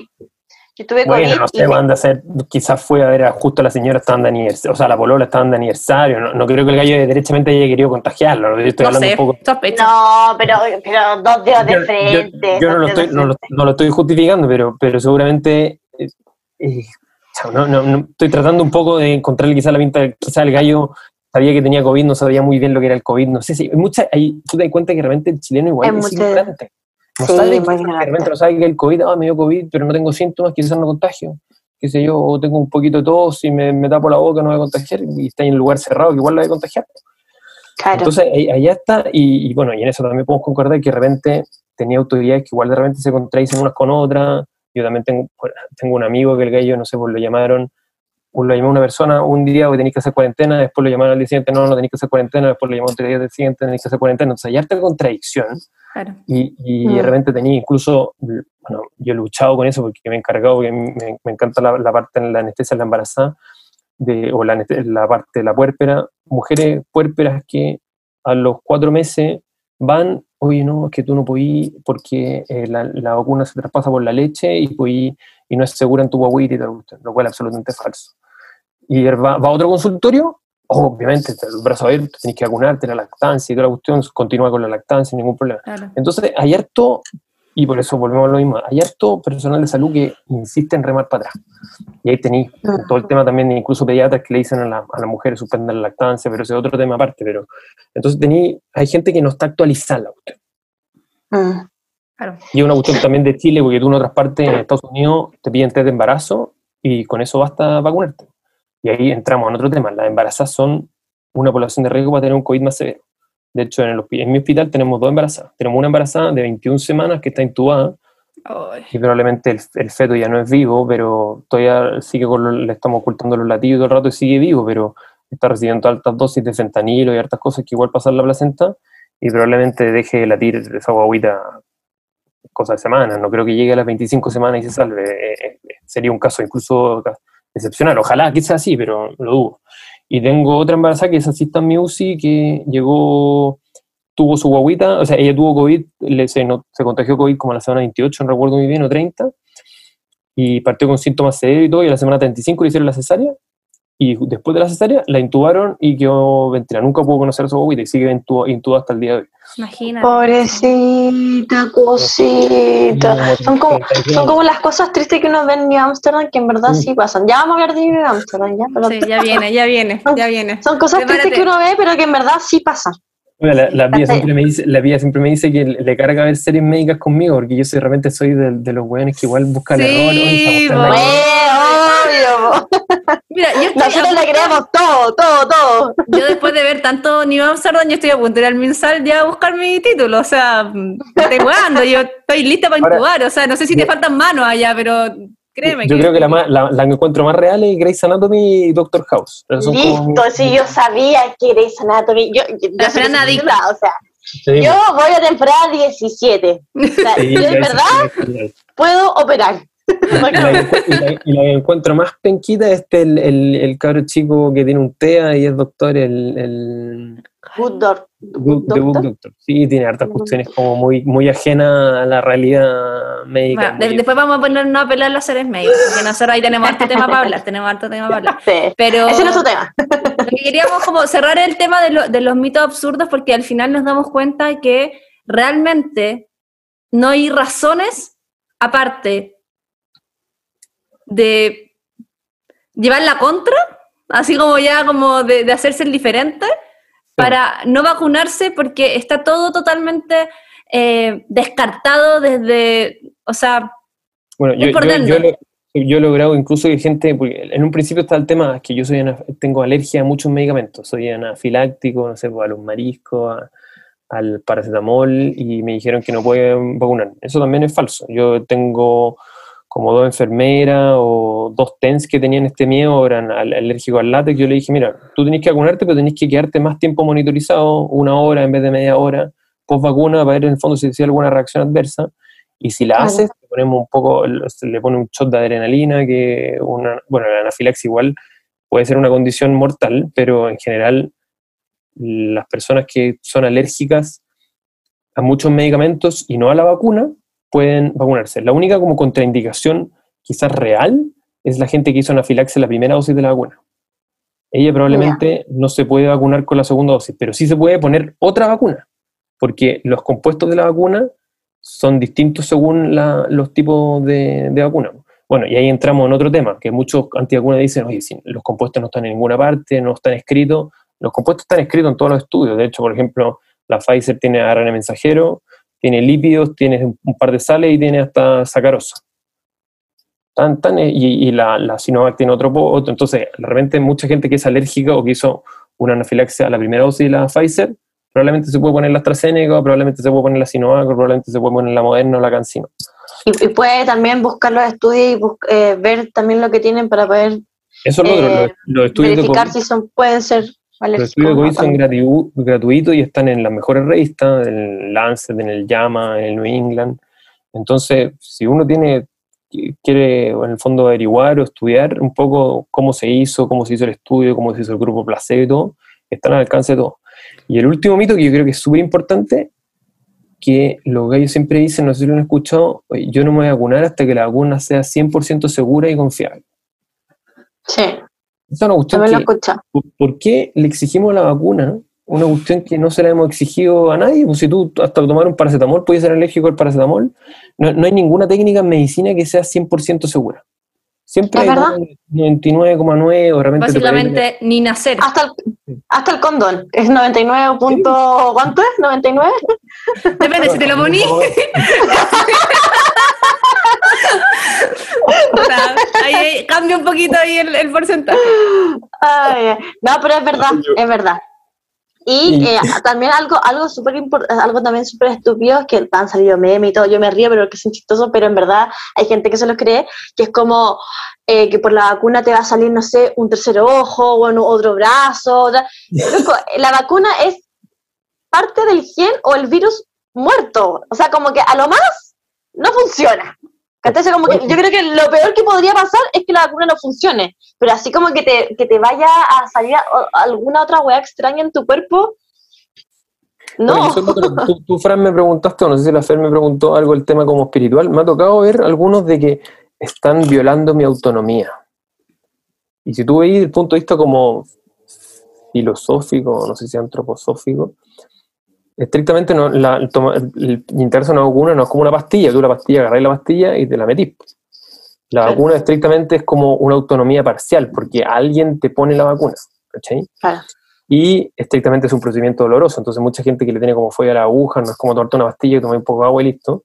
Y lo otro es que eso también cuesta educar realmente a la población chilena, que lo que ellos quieren el beneficio ahora, la vacuna es una prevención a futuro. Sí, pues no es una prevención inmediata. Entonces, lo que hay es que son como más cortoplacistas y todo. Es difícil tratar de explicarles que estrictamente esto es un beneficio social y a la larga, para que la mayor parte de la gente esté vacunada, vamos a lograr una inmunidad de rebaño. Y lo otro. Mm, perdón. Lo, y lo otro es que la vacuna, que es súper importante entender de cómo funciona un poco, la vacuna lo que hace, no hace ganar tiempo. Porque tú, imagínate, tú te, con, tú te enfermáis de COVID. Te enfermáis de COVID, y el sistema inmune no se queda brazos cruzados. Si tú un sistema inmune robusto, aparte montando una respuesta inflamatoria, y esa respuesta inflamatoria se demora dos, tres semanas, no, no es algo inmediato, ¿cachai? Entonces, y a veces mucha gente muere o sagrada o entra en ventilación mecánica porque no llega a esas dos, tres semanas de que, donde ya tiene una respuesta inflamatoria robusta y cotota, ¿cachai? Lo que hace la vacuna nos gana tiempo. Ya, ya saben, te, te presentan el virus de antes y tú ahorras esas dos o tres semanas y partí al tiro montando la, respuesta, la respuesta inflamatoria. Entonces nos gana todo ese tiempo y te muestra la respuesta inflamatoria del tiro y no se demora dos, tres semanas, ¿cachai? Entonces toda esa gente que vive alto y todo, que me sistema inmune basta y todo, igual va a demorar dos, tres semanas en respuesta, eh, montar una respuesta inmune, no, no te vaya a demorar inmediatamente como si estuvieses vacunado, ¿cachai? Exactamente.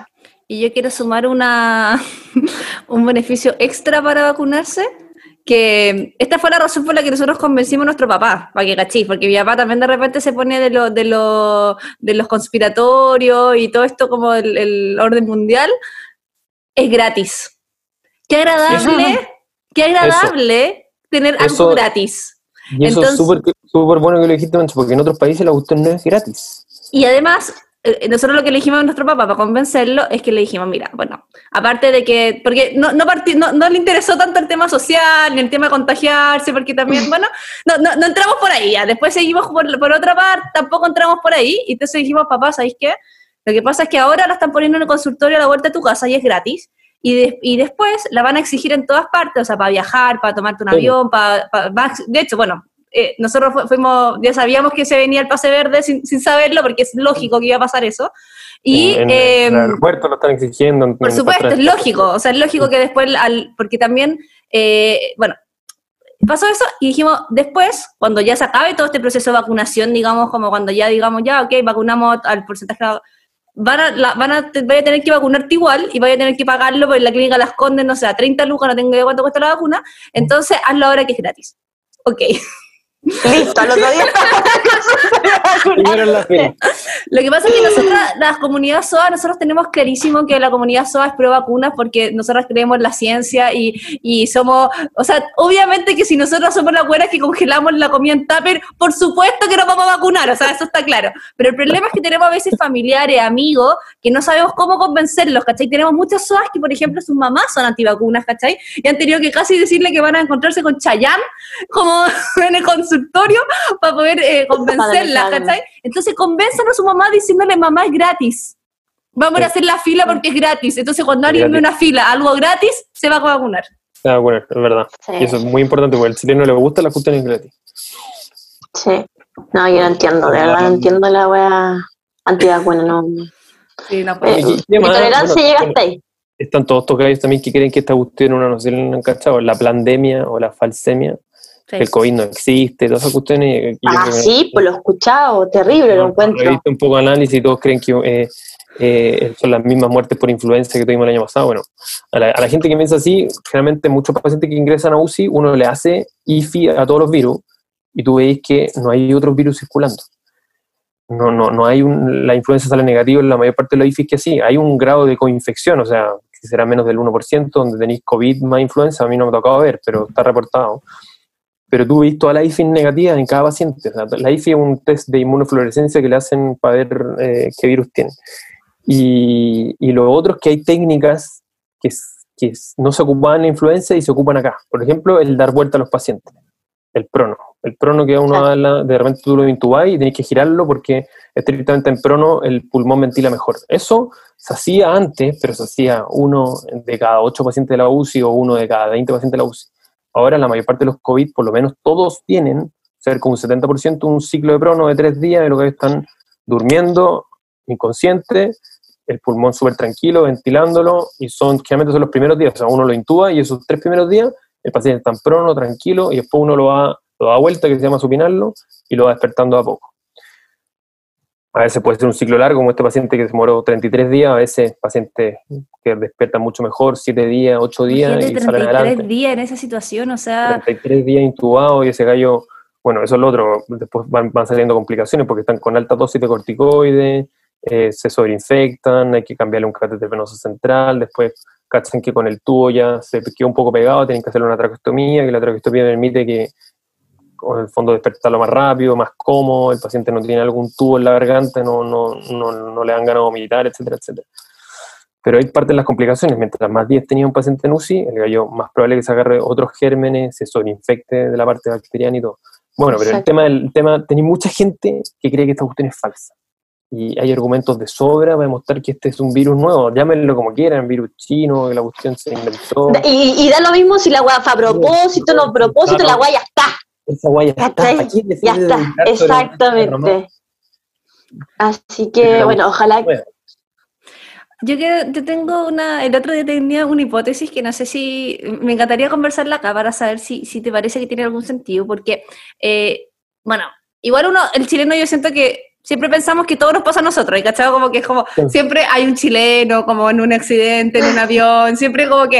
eh, el los, cosas- el, es como el- que el los- nosotros siempre somos como el país que más consume mayonesa en el mundo, Chile, y es como que siempre somos como algo, bueno, como que siempre estamos en el mapa. el, el ranking de obesidad sobre, Claro. incluso sobre Estados Unidos. Bueno, de hecho, yo tenía esa pregunta porque, por ejemplo, el otro día tuve acupuntura y mi acupunturista es, es médica también, de hecho hace, también- está haciendo también eh, hora UCI y bueno, me contaba que habían llegado muchos más pacientes jóvenes a, a que están entubados en, en la UCI y yo les preguntaba como si había algún factor parecido o, o como que tuvieran algún algo y me decía que la mayoría de los casos tenían, lo, lo único que podían como tener en, en similitud era que tenían sobrepeso, obesidad.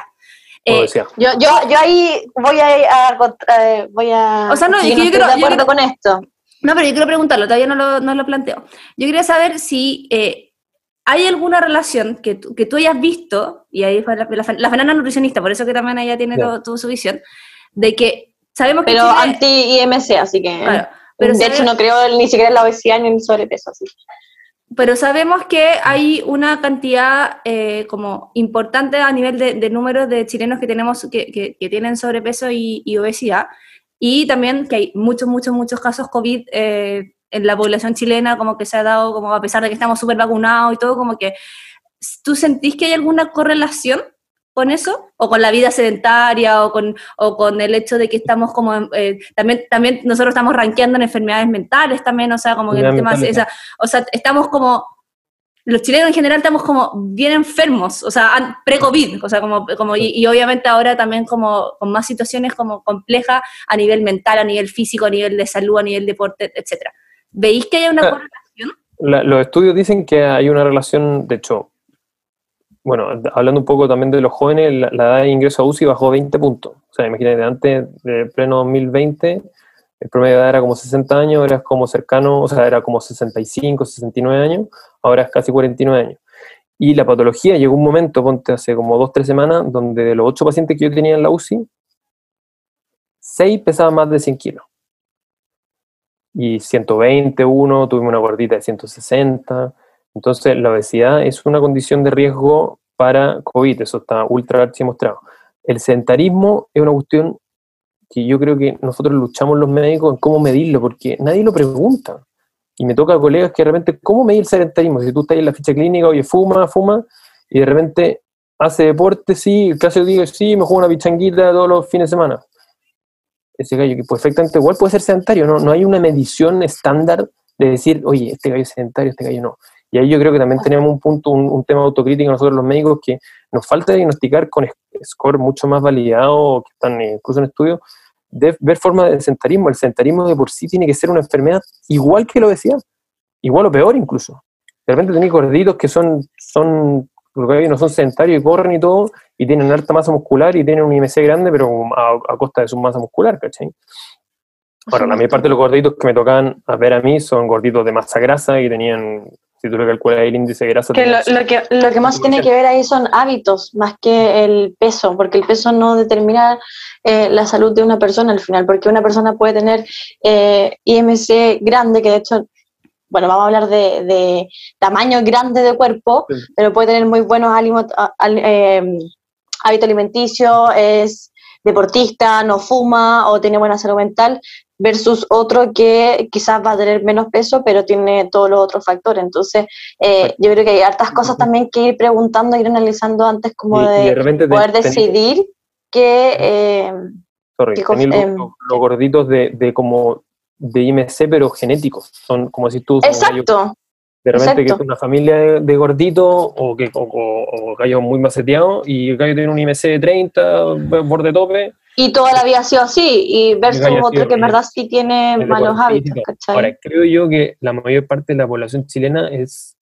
es yo creo que lo más peligroso es cuando son obesos y sedentarios, y tú los cachai al tiro. Son, son gorditos, de, cuello largo, obesidad un poco más, más, más centrípeta, y, y los se alimentan mal, se cacha el tiro que se alimentan mal, son tabáquicos algunos, hacen saos, tienen apnea en la noche, pero, pero de por sí, o sea, si, incluso si lo regimos eh, con obesidad de por sí, como está definida, es una condición de riesgo para ingreso a UCI y ahora, especialmente la población que es joven también. Ahora, también, como les dije, realmente tenéis jóvenes sanos, ni siquiera fumadores, 22 años. Exactamente, como, como el ciclista. El ciclista Entonces, al final... es un ejemplo, y, ese es un ejemplo para, la gente que quiere vivir alto y está y que se deporte todos los días, igual te puede dar COVID. Hay determinantes genéticos de más falla de COVID también. En un minuto se pensó que el grupo de sangre, el grupo creo que A o B, tenía más riesgo de tener COVID severo. Que ah, gracias. algunos lo descartaron. Ah, ¿ya lo está descartado? No, no, hay un estudio que lo mostró, otro que lo descartó, pero estrictamente algunos, la mayor parte creen que hay un determinante como de alelo genético de que tienen mayor riesgo de, tener COVID. El grupo A y el B creo que son. Yo creo que, yo creo que más que como eh, analizar quién son las personas que pueden tener más riesgo o no, es como llamar a, al autocuidado de todos, porque al final yo creo que para cada persona que también tiene una condición, alguna patología que obviamente no la quiso, como por ejemplo ser diabético o hipertenso, le genera quizás más frustración o ansiedad el tema de ser más propenso al COVID, pero al final todas las personas se pueden enfermar. Yo me enfermé, ¿cachai? Yo me contagié de COVID. Eh, tuve COVID, sí, pero estuve en mi casita, tranquilita, gracias gracias a Dios no pasó nada, eh, pero en el fondo cualquier persona se puede contagiar, entonces yo creo que es como un llamado también a, a que todas las personas se cuiden independientemente de si tienen más riesgo o no, ¿cachai? Sí, no, o sea, está, claro como que el hecho de que le puede pasar a todos está más que, más que confirmado. Sí, yo creo que también es importante que a lo mejor esto va a ser un análisis post-COVID, quizás como ahora estamos en una etapa como súper de emergencia donde tenemos que salir de esto, pero que también yo creo que a lo mejor a nosotros nos pegó más como país porque además estamos en un país que está muy enfermo, ¿cachai? Como a nivel de, salud mental, de salud física. Eh, o sea, eh, hay mucha gente que recién ahora como con la franja deportiva salió a hacer algo, como que, era el único momento. Y, entonces también no, estamos comiendo bien, estamos con niveles de estrés súper altos y entonces también es importante que... Eh, que aparte de cuidarnos con las medidas normales, dígase lavarse las manos, usar mascarilla, también nos eh, aprovechemos este tiempo de tratar dentro de lo posible cuidarnos también de comer mejor, de, eh, alimentarnos, de tomar vitaminas, de revisarnos si estamos consumiendo todos los nutrientes que necesitamos, de hacer ejercicio dentro de lo posible que tenemos, ¿cachai? Y mucho autocuidado. Exacto. Y mucha salud mental. Mucha salud, mental. es súper importante. La, reflexología, incluso técnicas como el yoga y todo, han demostrado que, que, la gente es más sana. La misma acupuntura que decís tú, Fran, es una técnica, por, por, más que mucha gente la considera medicina alternativa, yo creo que es una técnica ultra archivalida, sobre todo la acupuntura. La acupuntura tiene miles de estudios que la cuestión sirve para, para cuestiones inimaginables, incluso para dolor del trabajo parto yo soy muy partidario de esas cuestiones como, como medicina como más complementaria, o sea, si quieren ocuparlas, perfecto, si quieren hacer reflexología antes de, no sé, pues intubar o realmente está, está Reiki me han pedido para el, para el tema de la UCI, que lo hagan, no tengo ningún problema. Al contrario, si le hace sentir a ellos bien y a la familia, mejor. Maravilloso. Yo tengo una pregunta esperanzadora, a ver, no sé si qué pasaría. ¿Qué pasaría? Por ejemplo, imagínate que no existieran los antivacunas eh, y toda la gente hacía así, la misma fila que estaban haciendo el otro día para entrar al Costanera Center, la hacen afuera de los consultorios. Imagínate que llegamos a un punto donde esté el 98% de Chile vacunado. ¿Qué pasaría? ¿Qué, qué, qué, crees tú que viviríamos? Porque me imagino que tuviste el, el, el, comercial o propaganda, no sé en este caso cómo se usa, eh, que francés que, que, hicieron para motivar la vacuna, que lo viste que era como cada vez que se vacunaban como que se abría la vida y era como que uno le... Y era como ¡Ay, no lo he visto! ¡Lo quiero ver! Es hermoso. creo que yo lo subí al, al Instagram hace poco. Pero es con ah, cada, cada vacunación, el eslogan es con cada vacunación la vida, la vida comienza de nuevo. Exacto, entonces... Abren, como los lugares. Es precioso. Porque además está muy bonito hecho, entonces como cada vez que alguien vacunaban, se abría algo de todas las guas que básicamente nos prohibieron del resto de nuestras vidas, como el cine, el bowling, el estadio, eh, todas las cosas que básicamente nos hacían feliz. Entonces, ¿qué, sentís, ¿qué creís tú que pasaría si nosotros ya tuviéramos una población del 98% vacunado eh, en Chile? Bueno, yo soy esperanzador, yo creo que volvería a ser nuestra vida como antes. Volvería, Mm. volvería a la... O sea, igual ahora yo, yo creo que la felicidad no solo depende de eso, también tenés que estar contento contigo mismo y tu familia y todo. Yo ahora me encuentro igual, a pesar del estrés y todo, que me considero igual una persona feliz. Pero, pero de cierta forma el ambiente, salir de actividad física, el bowling, todas las cuestiones que quieras, o, o ir a estadio, o tener una vida más normal, contribuye de cierta forma a tener una felicidad más plena. Eso, Por supuesto. O sea, ¿tú crees, si- creo- nosotros creo si- que si estamos ojalá vacunados, se sea- podría. Ojalá sí, ojalá ese escenario llegue más pronto, más, tem- más temprano que tarde, que como dicen algunos. Ahora, yo creo que el 2021 va a ser muy parecido como a como fue el 2020, quizás vamos a tener una baja en los casos, no sé, septiembre, eh, octubre, noviembre, también por, por las temperaturas, que el virus como menos proclive a temperaturas más cálidas y más, más proclive a temperaturas más frías pero yo creo que 2021 va a ser más o menos igual a como estamos ahora. Aparte, han salido mutaciones, la brasilera, mutación brasileña, la mutación sudafricana. Ahora, estrictamente eso es lo otro. La vacuna protege la- contra la mayor parte de las mutaciones, pero puede ser que la, salga una mutación, no sé, tú en octubre, que no proteja la, la Pfizer, qué sé yo, y proteja solo la Sinovac, no sé, estoy inventando. Y, Y eso, y para prevenir eso es como hay que vacunarse rápido. O sea, ahora la mayor parte de las vacunas protegen contra todas las mutaciones, por lo menos que hay en Chile, que la mayor parte de la mutación en Chile es la, la variante brasilera. Pero anda a saber tú qué va a pasar más adelante, yo me estoy suponiendo, pero por eso yo creo que el 2021 va a ser todavía un año muy parecido a como estamos ahora.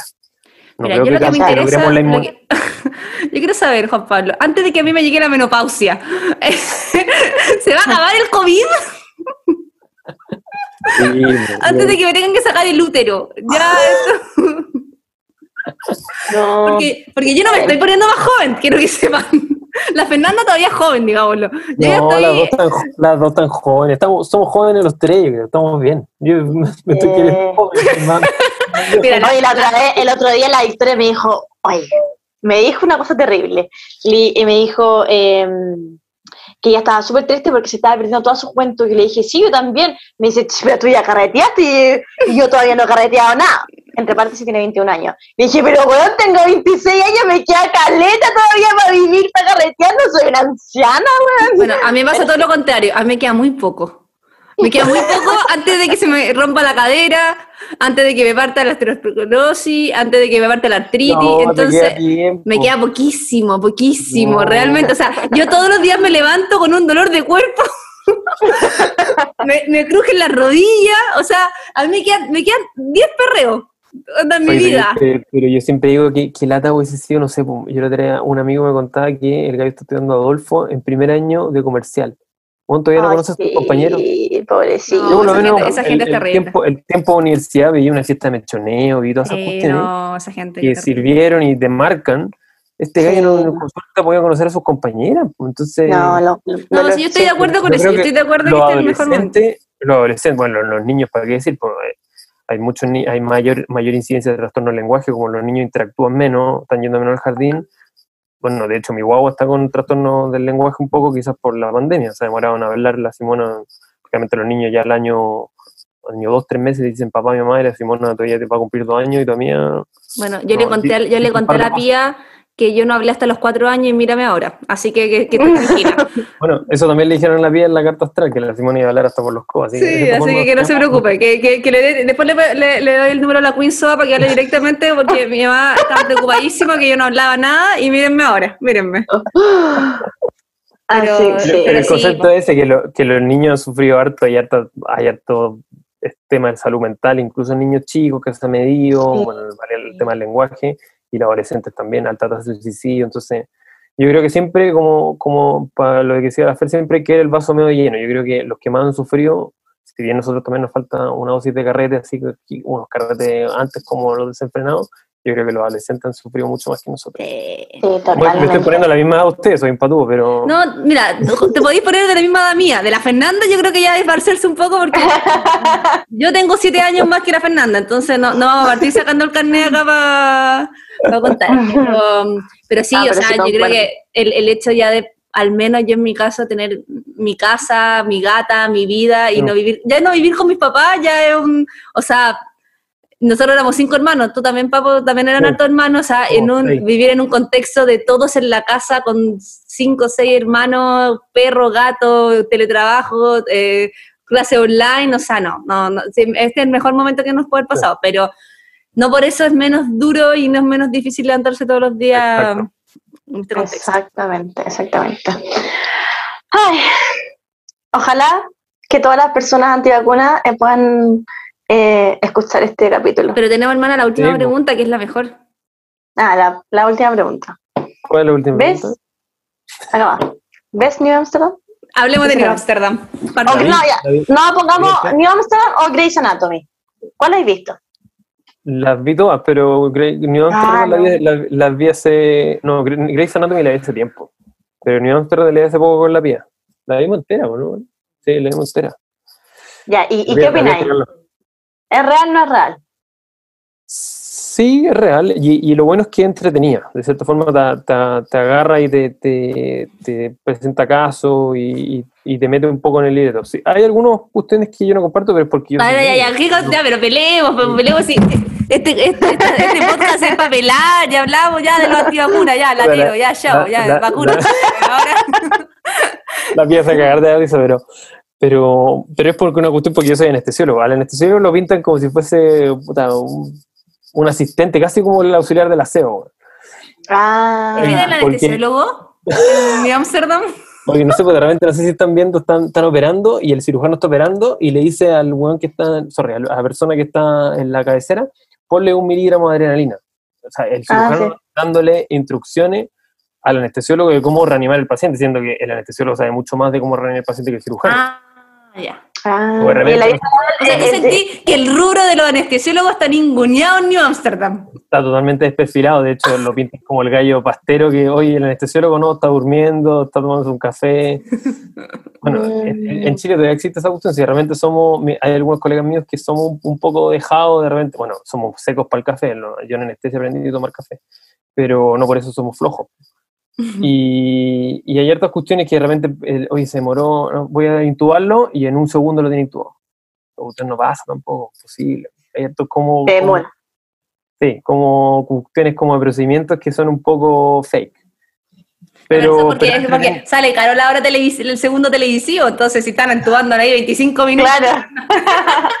no, no, no podemos ver la historia del otro con, con la Helen, pues entonces... no, pero, pero a, mí me, a, mí me, a mí me gusta el personaje principal porque acá yo no sé si en el primer capítulo que llega y, oye, ¿quiénes son del departamento de cardiología que atienden solo pacientes por la parte privada? Ya, y lo- el gallo el primer día lo echa todo. Sí. La cuestión es, es bacán, porque en el fondo gallo llegó preocupado de, de la, de la salud de la gente y no de la salud del bolsillo de la clínica, ¿cachai? Sí, porque tú también, por ejemplo, trabajáis en, en hospitales públicos, en hospitales privados, en clínica, y me imagino que sí veis la diferencia entre uno y otro, ¿no? Sí, sí, sí, y eso es un tema de desigualdad que lo, está bien inculcado en el sistema de salud chileno. O sea, de Mm. partida partamos, por yo soy cercano a la parte de la anestesia, en, en un turno hospital público, si llegáis con un trabajo parto, no tenéis garantizada que te ponga la anestesia. En cambio, en la parte privada, sí tenéis garantizada que te ponga la anestesia. O sea, yo nunca me he imaginado, por ejemplo, que hay personas, eh, o sea, Ahora, que- es- eso ha mejorado. El año 2010, ponte era como la gente que pedía la peridural era un 30%. No queda claro si la gente no la pedía porque no quería, que lo más probable es que no, o no la pedía porque sabían que la anestesiólogo no estaba. Pero el estudio fue como un 30% pedía la peridural. Esto subió al 2014, ponte un 50%. Ahora último nos han hecho más, más estudios. O sea, es que yo me muero saber que el 50% de las mujeres en Chile tienen parto sin la epidural.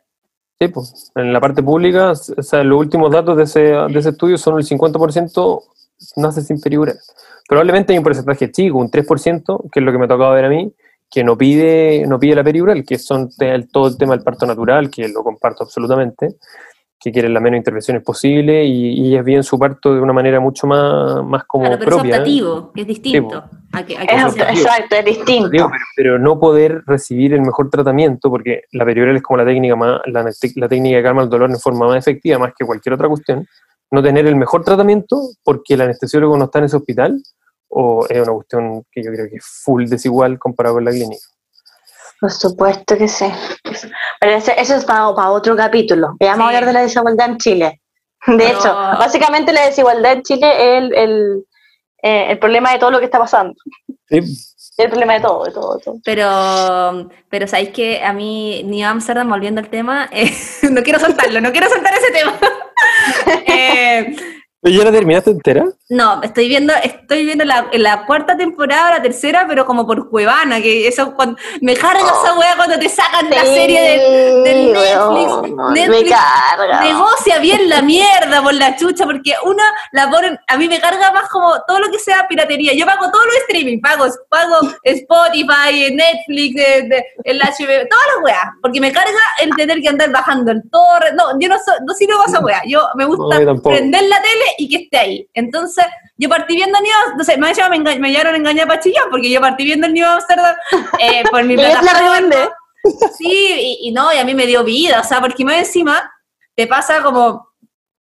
Juan Pablo, antes de, cuando le mandé el link para entrar a la reunión, me dijo como, ¡ay, qué miedo, qué nerviosito como tener esta, como esto! Y dije, erí anestesiólogo, como me estáis weyando, como que erí, o sea, como, básicamente, tú te equivocáis, por ejemplo, y matáis a alguien, ¿cachai? O sea, como, yo, no sé, pues tengo un mal día en la pega y es como, ya, da- da- a nadie le importa, o sea, como que me importa a mí nomás. Entonces, eh, como que es eh, el tema de ver ese tipo de problemas distintos. Cuando tú estás viviendo tus problemas, como que se sien- siento que se hacen más chiquititos, como que tú veis Mm. el- otro tipo de cosas. Y también me encanta la parte humana de cómo muestran a los doctores como A mí me Sí, encanta. cables, ¿cachai? Personas, Eh. o sea, el buen es psiquiatra y un seco psiquiatra, pero también tiene problemas eh, él de psiquiatría interno, ¿cachai? O, bueno, cual- el doctor que le da común. cáncer, que es como la wea más eh, irónica que puede ser. Y de hecho me encanta que se muestre mucho la salud mental, porque la salud mental en Chile es tan básica, es tan... Escondida. Hay tan poco, hay tan poco y es tan eh, médica,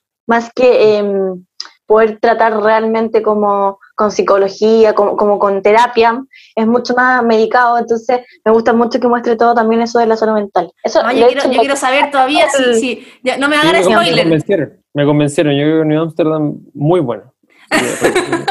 Mira, ojalá que te hayamos convencido a ti con New Amsterdam, como No, hayamos pero es con- que- eh, es- convencido todos los antivacunas con la vacuna. Las historias que decía la Fer son súper buenas. Tiene un psiquiatra, que la mayor parte de los psiquiatras son, historias reales. La, los- la mayor parte de los psiquiatras hacen terapia entre ellos. Yo, yo lo veí de repente hablando con otro psiquiatra de los problemas que tiene, con su pareja, etcétera, etcétera. Tení el gallo que está preocupado de otorgar la mejor salud para la mayor cantidad de gente, va a, a, a ver lo- a los indigentes. Después tenéis la, la, la, la- la doctora esta que es como famosa, que sale en la tele, y se da cuenta que se está enfocando mucho en la tele y, y mucho en la fama de ella y no viendo a sus pacientes que es oncóloga. Y tenéis distintas como historias que cada una como que aporta el grano de arena a la serie, va a ser súper buena. Eh, Bueno, eh, la parte humana, es, es- como decía Fer, es, es bacana. Y otra cosa también que, que también es bueno es que muestra, ah, en el fondo de la parte humana, de que muestran también cómo les afecta a los doctores eh, Mm. la vida del paciente, como lo que tú hablabas eh, Mm. al comienzo del, del- de esta reunión, de esta conversación. Llevamos nueve. Eh, que, que en el fondo a, la- a la- los, a médicos, a los médicos, a los doctores, a todos los profesionales de salud, le afecta también como toda la historia que hay detrás de cada persona. Entonces, eso también eh, es bacán como verlo, saberlo. Sí, no son, no son un número. Y además a mí me sirve mucho para llorar, que es algo que es necesario en ciertos momentos cuando uno está como acumulado, uno está a- atorada, atorada, atorada de pena, entonces te morí un New Amsterdam y tenía un llanto asegurado, porque eh, yo partí viendo la nueva temporada ahí, en el computador, por Cuevana, con los, con los pop-ups que te salen, que es como puro porno, ¿cachai? Ya tuve que bajar el adblocker, toda la wea, porque me carga Cuevana por la mierda, tocáis cualquier wea y te manda para otro lado. Bueno, en fin, partí viéndola por Cuevana. Y el primer capítulo de la, de la tercera temporada, creo, es el COVID, po. Y Sí. Ah, no sabía. Sí. No, no me la spoilé, no la spoilé. No, yo, yo estoy ahí, estoy ahí. Ya te pegaste el spoiler. no, pero, pero es que es solamente un capítulo que hablan del COVID y después de, dan la sensación como que se acabó el COVID. Como que, eh, Sí, po. porque bueno, porque están en Nueva York y no sé, a lo mejor lo hicieron como en ese periodo, como esa ventanita que hubo, que, que de alguna forma todo fue mejor, pero la parte del COVID que te, hacen casi como un, es como un videoclip de como momentos, eh, y bueno, o sea, más encima Sí. porque aparte que, ya tú sabéis que los doctores lo han pasado pésimo, sabéis que el personal médico lo ha pasado pésimo, pero estáis viendo a la Helen con el Max pasándolo pésimo, pues entonces Sí, como po. que, oh, No, y, la- y yo por ejemplo no tenía idea de eso como de tanto usar mascarilla que se les quemaba la cara, parecían weando así como, Sí, de repente sale En herida aquí en la nariz. cuático. Bueno, a mí no me ha tocado también, pero hay muchos colegas que en la primera parte de la pandemia murieron. Pues. En Santiago, sobre todo, hay como una doctora bien conocida que también murió. Aquí estuvo, había un, un, médico, que me hizo clase que estuvo conectado a ECMO, a hartas cuestiones, como casi tres meses, y a veces sanó, pero. Y eso igual te, te da a entender de que las vacunas sí funcionan, porque la mayor parte en un principio la gente que se moría eran los doctores que están en la primera línea y los abuelos o la gente mayor. Y ahora la gente que está en UCI son los pacientes jóvenes. Entonces la gente, los doctores ya no se están muriendo porque fueron las primeras personas en vacunarse y la gente mayor tampoco se está muriendo tanto porque fueron las primeras personas en vacunarse. Bueno, y por supuesto... Ya no, listo. O sea, si después de esta cuando los convencimos, ya chao. El karma llegará solo. El karma va a llegar. Así que vacúnense, porque el karma existe, weón. Mira, sí, acá nosotros necesitamos que Bad Bunny haga una canción de la vacuna. ¿Cómo, llegamos hasta allá? ¿Cómo yo te puedo asegurar, se puedo asegurar que se vacunan todos ahí. Sí, lo que, lo Oye, Fran. ¿ah? ¿ah? no, perdón, ¿qué iba a decir? Ah, no, lo que, eh, que en el, que de hecho en la New Amsterdam una serie muy pro vacuna porque mm, ellos muestran el momento como muy emocionante de cuando se parten vacunando y de hecho a la sorry hermana te va a hacer un spoiler pero es que ya debería a esta altura haberla visto lo siento. No, me va a sacar la eh, espérame lo siento. Eh, que a la primera que vacunan es a la, a la doctora que está en la, en la, en la como en la sala de emergencia ¿cómo se llama? como esa zona que es como cuando llegan todos los pacientes así como de la ambulancia como la UTI no, no, no es como no, emergencia. emergencia. ¿De quién me da drogui? La que es media droga, sí, la que, la que está, la, la que está con, eh, buena para las pastillas. Eh, la, ay, se me olvidó cómo se llama, la Lauren. Eh, como, eh, a ella, ¿cachai? Es la primera que la vacuna porque se supone que su área, o sea, muestran que su área fue la, la, más afectada porque ahí llegaban todos los pacientes, ¿cachai? Como emergencia. Entonces, es muy emocionante como la parte cuando se vacunan, como que yo obviamente ahí lloré. Yo, yo lloré en todas partes, pero en esa parte lloré también en particular. Eh, mi hermana, es que no te es que necesito contarte spoiler, pero no, no lo voy a hacer por ti, pero, eh, pero es que imagínate, imagínate de toda la gente de New Amsterdam, imagínate todos los, los personajes, todos los, adivina quién tiene COVID. Nah, obvio, po. obvio, si el protagonista siempre tiene que tener COVID. Po, no, pues, no el protagonista. no, ¿Quién, ya, ya, ya, ¿quién, es la, ¿Quién es la persona más de riesgo? Ah, el Ogi. No, hermana, mira, piénsalo, quédate con eso, quédate con esa reflexión. Pero imagínate, ¿cuál es la población de riesgo? ¿Quiénes fueron las primeras personas que se contagiaron de, de COVID? Ya sé. Oh, ya, ya. Ya, ya, Se, ya se pegó el spoiler. ya. El, el cardiólogo.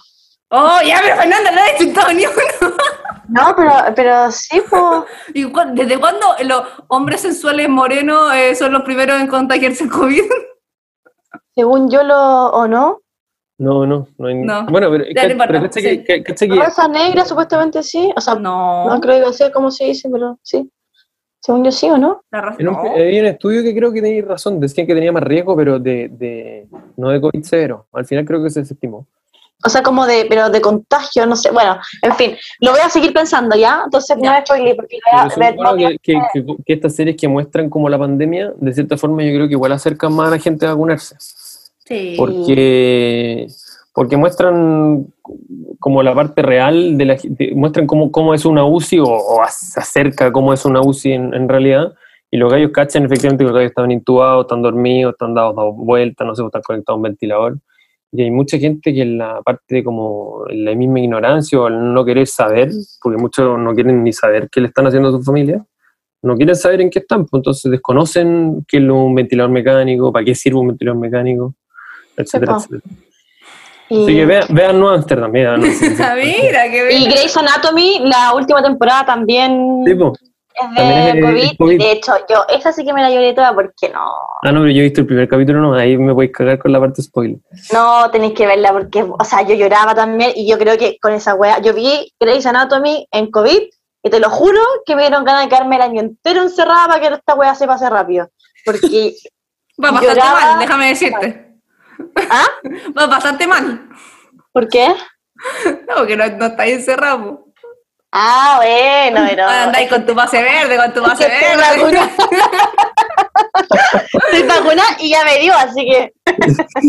Estás vibrando Ya. alto, estás vibrando alto. Ya, Estoy vibrando oye, alto. vamos Ya, a dejar al sí. doctor que descanse porque sabes Doctor, que él tiene sí. su familia también y nosotros lo estamos Mañana turno, mañana tiene Pero sabes que, mira, a mí me encantó esto, mira, Sobre la noche, solo la noche. nosotros somos lo más parecido a la Loeli de la juventud que tenemos, entonces a mí me encanta hasta tener panelistas invitados, entonces ya tenemos un doctor, tenemos que conseguir un abogado y como, ah, como, un, como alguien de- del juzgado, como algo así, alguien del juzgado. Como, entonces ya tenemos el doctor listo, así que eh, está invitado para una próximo, eh, feliz. un, un próximo capítulo que tengamos de enfermedades. Como, tengo un dolor en, la, en el pie, ¿qué podría ser? Como ese típico que me imagino que te llegan 200 WhatsApp al día como con ese tipo de Sí, indicaciones. mucho. No, y de repente yo en el Instagram hablo ronda de preguntas y te parten haciendo preguntas de todo tipo. No Ay, que relacionadas unas cosas asquerosas. Algunos te mandan fotos incluso, pero no. ¡Qué íntimo!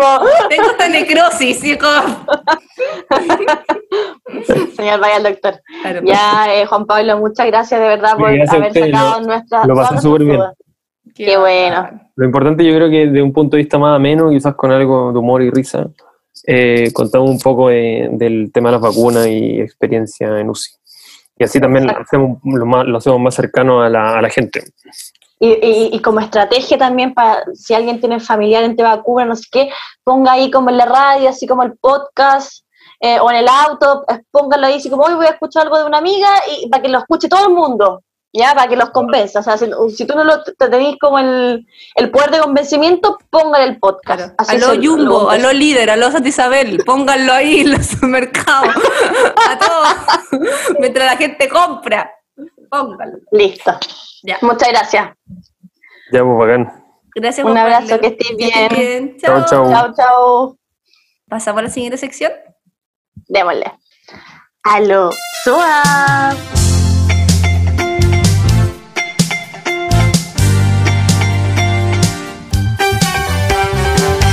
Ay, que yo, me- que yo debo decir que yo ya vi un poquito de este Aló, Sua y está caga la risa. Es que las SOA son tan, tan creativas, a mí me sorprenden con su talento. Eh, no- lo que preguntamos fue, ¿en qué pensabas mientras te vacunaban? En ese momento hermoso cuando te estaban metiendo, ay, ay, me salió la, la música. ¿En qué estabas pensando? Eh, ¿Quieres partir tú? Ya. La Maca puso, Maca González, que se acabe luego esta pandemia culiada. yo pensé la misma weá, yo creo. A ver, Yo, sí, pensé yo pensé al, al, igual que la Ignacia Aliaga, como duele o no. Yo no sabía si me iba a doler o no. No me dolió ni mierda, esa es la verdad, nada. Nada. Nada. Como que yo de verdad, porque hay, cuando a veces te sacan sangre, cosas así, igual te duele un poquito. Pero esta bueno no te duele nada. Sí. Em, mira, la Caria, la Caria, perdón, la Cari puso en que podría ver a mis seres queridos con un poco menos de temor a enfermarnos. Oh, Qué bonito. sí. Eh, la, la Ro- Robo Daniela puso, ni caché porque me comenzaron a hablar y me dijeron, ¿estás lista? A mí me gusta la Easy porque es muy soa, que pone en no sentirme mal para poder ir a almorzar después de esperar las tres horas. Está preocupada a comer nomás la Easy, me encanta. Exactamente. Y, y la Marcian puso, no tengo que llorar, soy adulta. así como me imagino como me- mentalizando así como no tengo que llorar, no tengo que llorar. I- igual que la We Love This, eh, en no desmayarme. Sí, está. Es que, que Hay personas para que- que hacer- desmayan. hacer show, como que uno no quiere hacer show, como que quiere salir digna de todo. Además, yo, yo mira, yo tuve una, una leve, eh, pucha, esperanza de poder pinchar de alguna forma, porque decía, mira, esta es pura gente de mi edad, de alguna forma, gente ya pro vacuna, por lo tanto están dentro de mi... eh, ya- ese es mi único criterio en hoy día, como que sean pro vacuna. Entonces, eh, Sí, obvio. y dije, pucha, quizás pincho algo, alguna cosa, alguna mirada bajo la mascarilla. Nada. Nada. Oye, acá Nada, también nada. dice, la verdad cerré los ojos y esperé el pinchazo y después estaba muy feliz. Oh, Sí, igual estaba muy feliz. Mira, acá dice la Marti Roja, que se acabe luego el COVID, por favorcito, me vacuné en marzo y aún nada. Sí, porque eso es por la actividad. Eh, suerte y ali suerte, alivio también. El suerte yo creo que eso es súper importante porque el suerte es, tenemos la suerte de ser chileno y poder vacunarnos. sí. Ojo ahí. Yo me siento muy afortunada y, de verdad yo siempre voy a reconocer, a pesar de que han hecho muchas cosas mal, yo creo que el tema de la vacuna ha sido un caso de éxito del cual estoy muy eh, agradecida. Por sí. Sí. Mira, Eh, la cerca pone. Estaba pensando en la chica de Hugo, jajaja. En Las Condes hay un show en vivo y justo la estaban cantando.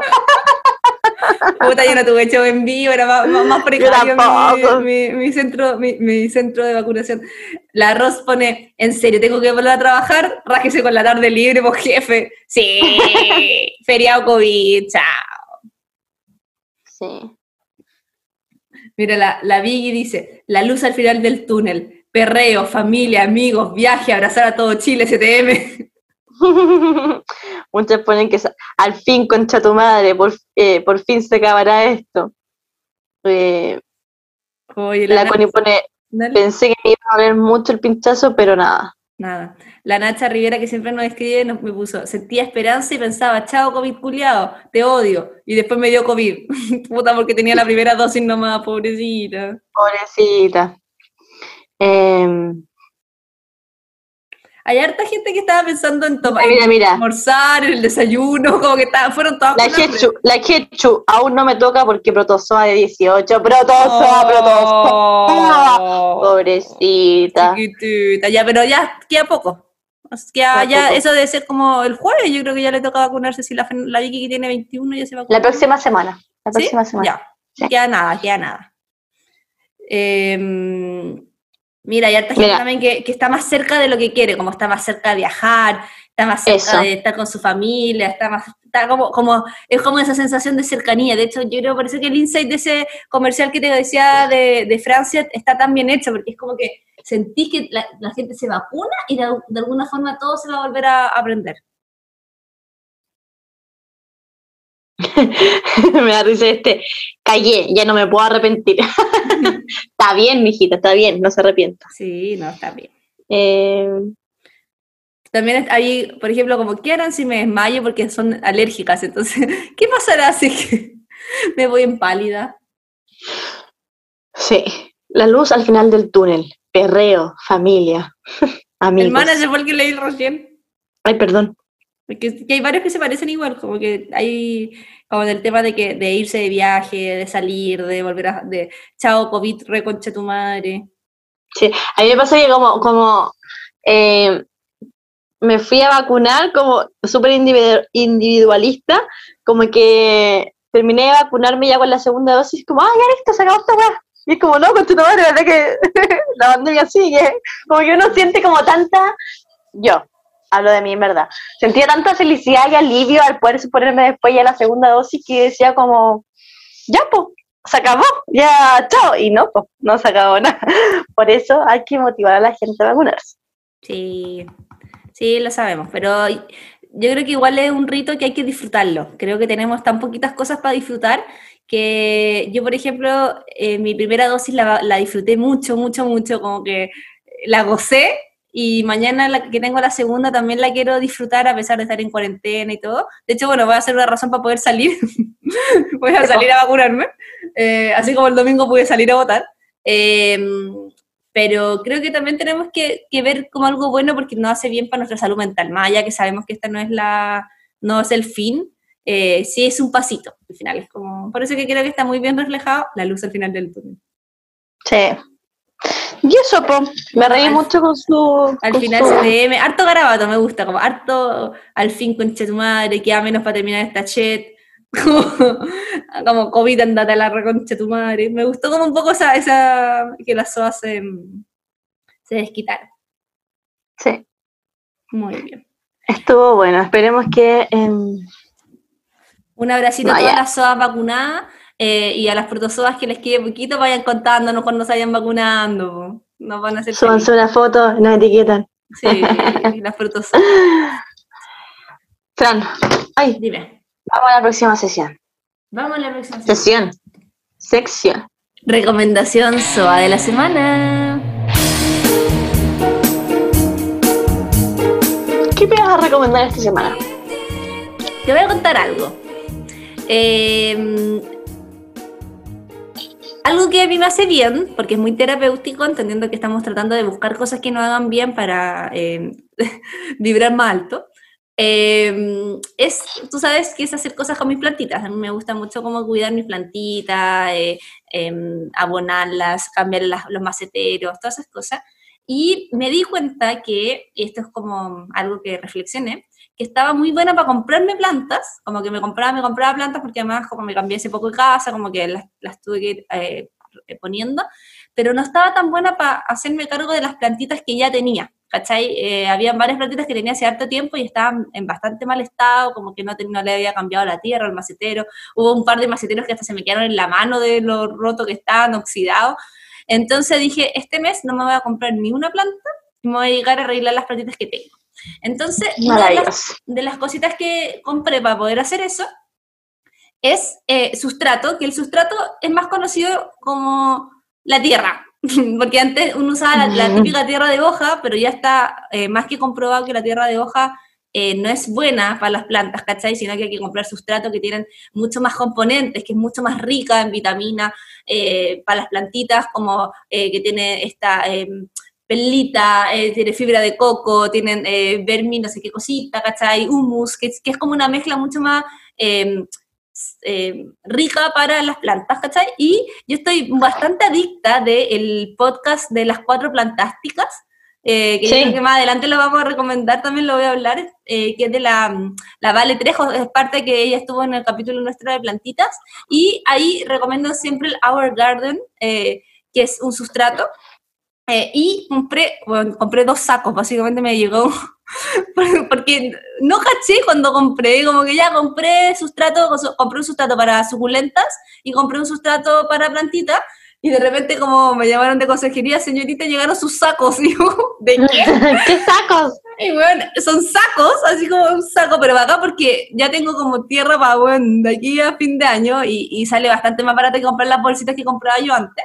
Eh, tengo mucho sustrato para eh, poder eh, mejorar la tierra de mis plantitas. Entonces, eh, en Instagram lo encuentran como Our Garden como, es como nuestro jardín CL, como en inglés, obviamente. Ahí le voy a dejar el dato en, en, en, Instagram. Y eh, tiene distintos tipos de sustratos dependiendo de lo que quieren. Y yo lo compré, tiene despacho en Santiago y creo que tiene despacho en varias comunas más también para que ahí se metan las cabras de región. Eh, y eh, bueno, un par de días me llegó, lo compré el fin de semana y me llegó hoy día, así que perfecto. Esa es mi recomendación. Maravilloso, maravilloso.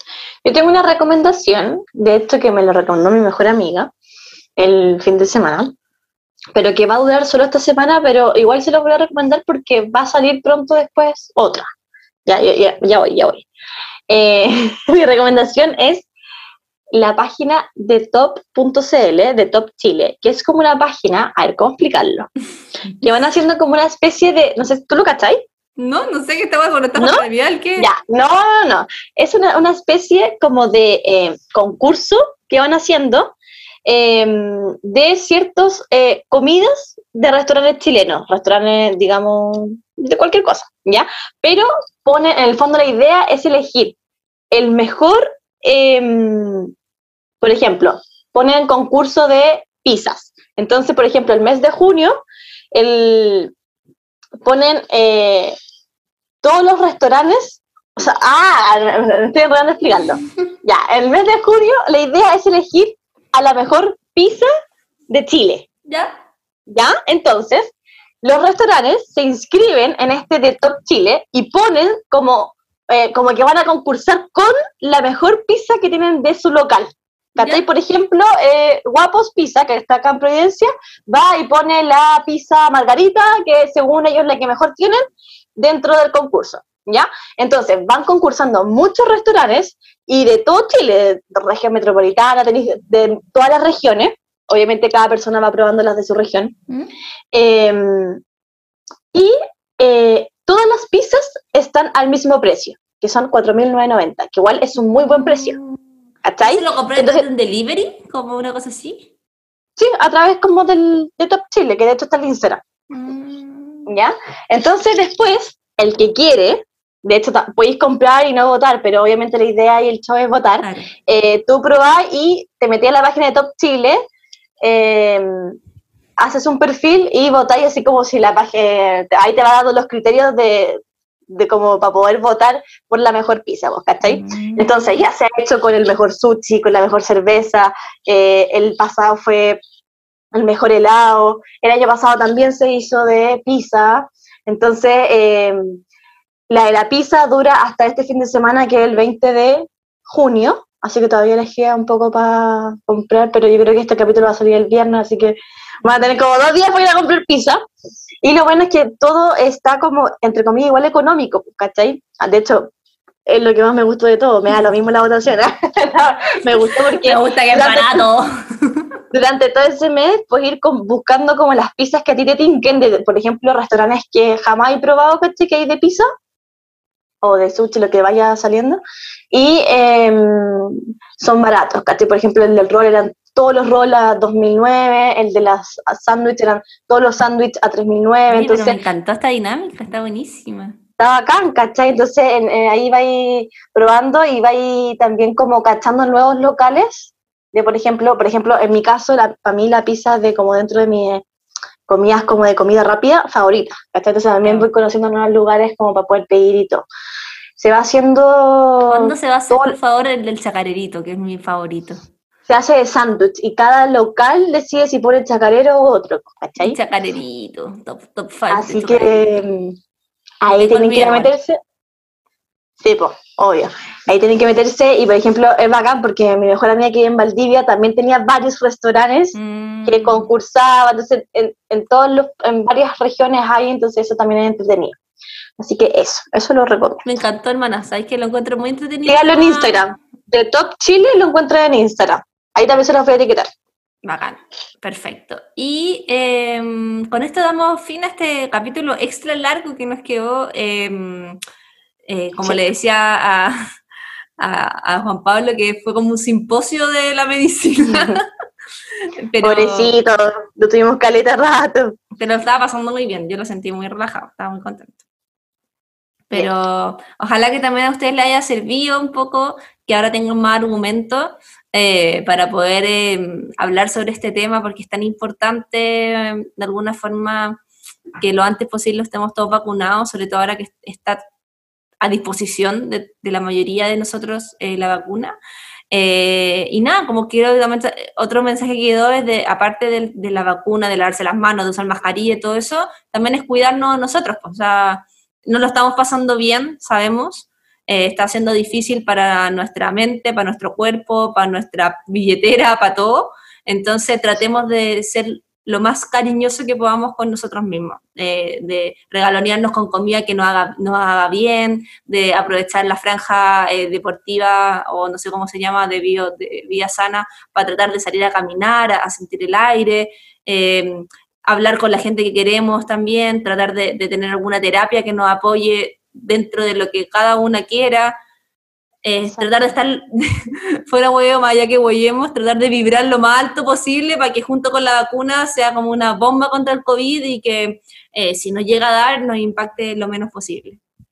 Sí, y como dice la Fran, eh, uno cacha cuando más o menos está mal o, o, como que va cachando que uno necesita ayuda, no esperan hasta estar en el suelo, esta mierda de, de en el fondo deprimida o angustiada por lo que estamos viviendo o cada uno está pasando, sino que uno puede autoayudarse, o sea, eh, no necesitamos que alguien nos vaya a recoger del fondo, como entre comillas, del piso, eh, uno elige también, entre comillas, poder estar bien.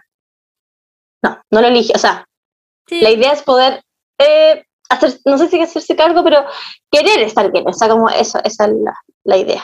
Nosotros siempre hablamos sobre el tema de eh, elevación y de no exigirnos tanto, porque no es el momento para exigirnos cosas, pero sí creo que es importante que tratemos de eh, reconocer cuando necesitamos un poquito extra ayuda. Entonces, eso, pueden ser eso. cosas chiquititas, desde conversarlo, desde ir a alguna terapia, desde alimentarse mejor, desde hacer algún deporte, sea lo que sea, traten de hacerlo. Y a veces es difícil, y lo tenemos más que claro, pero hay que intentarlo.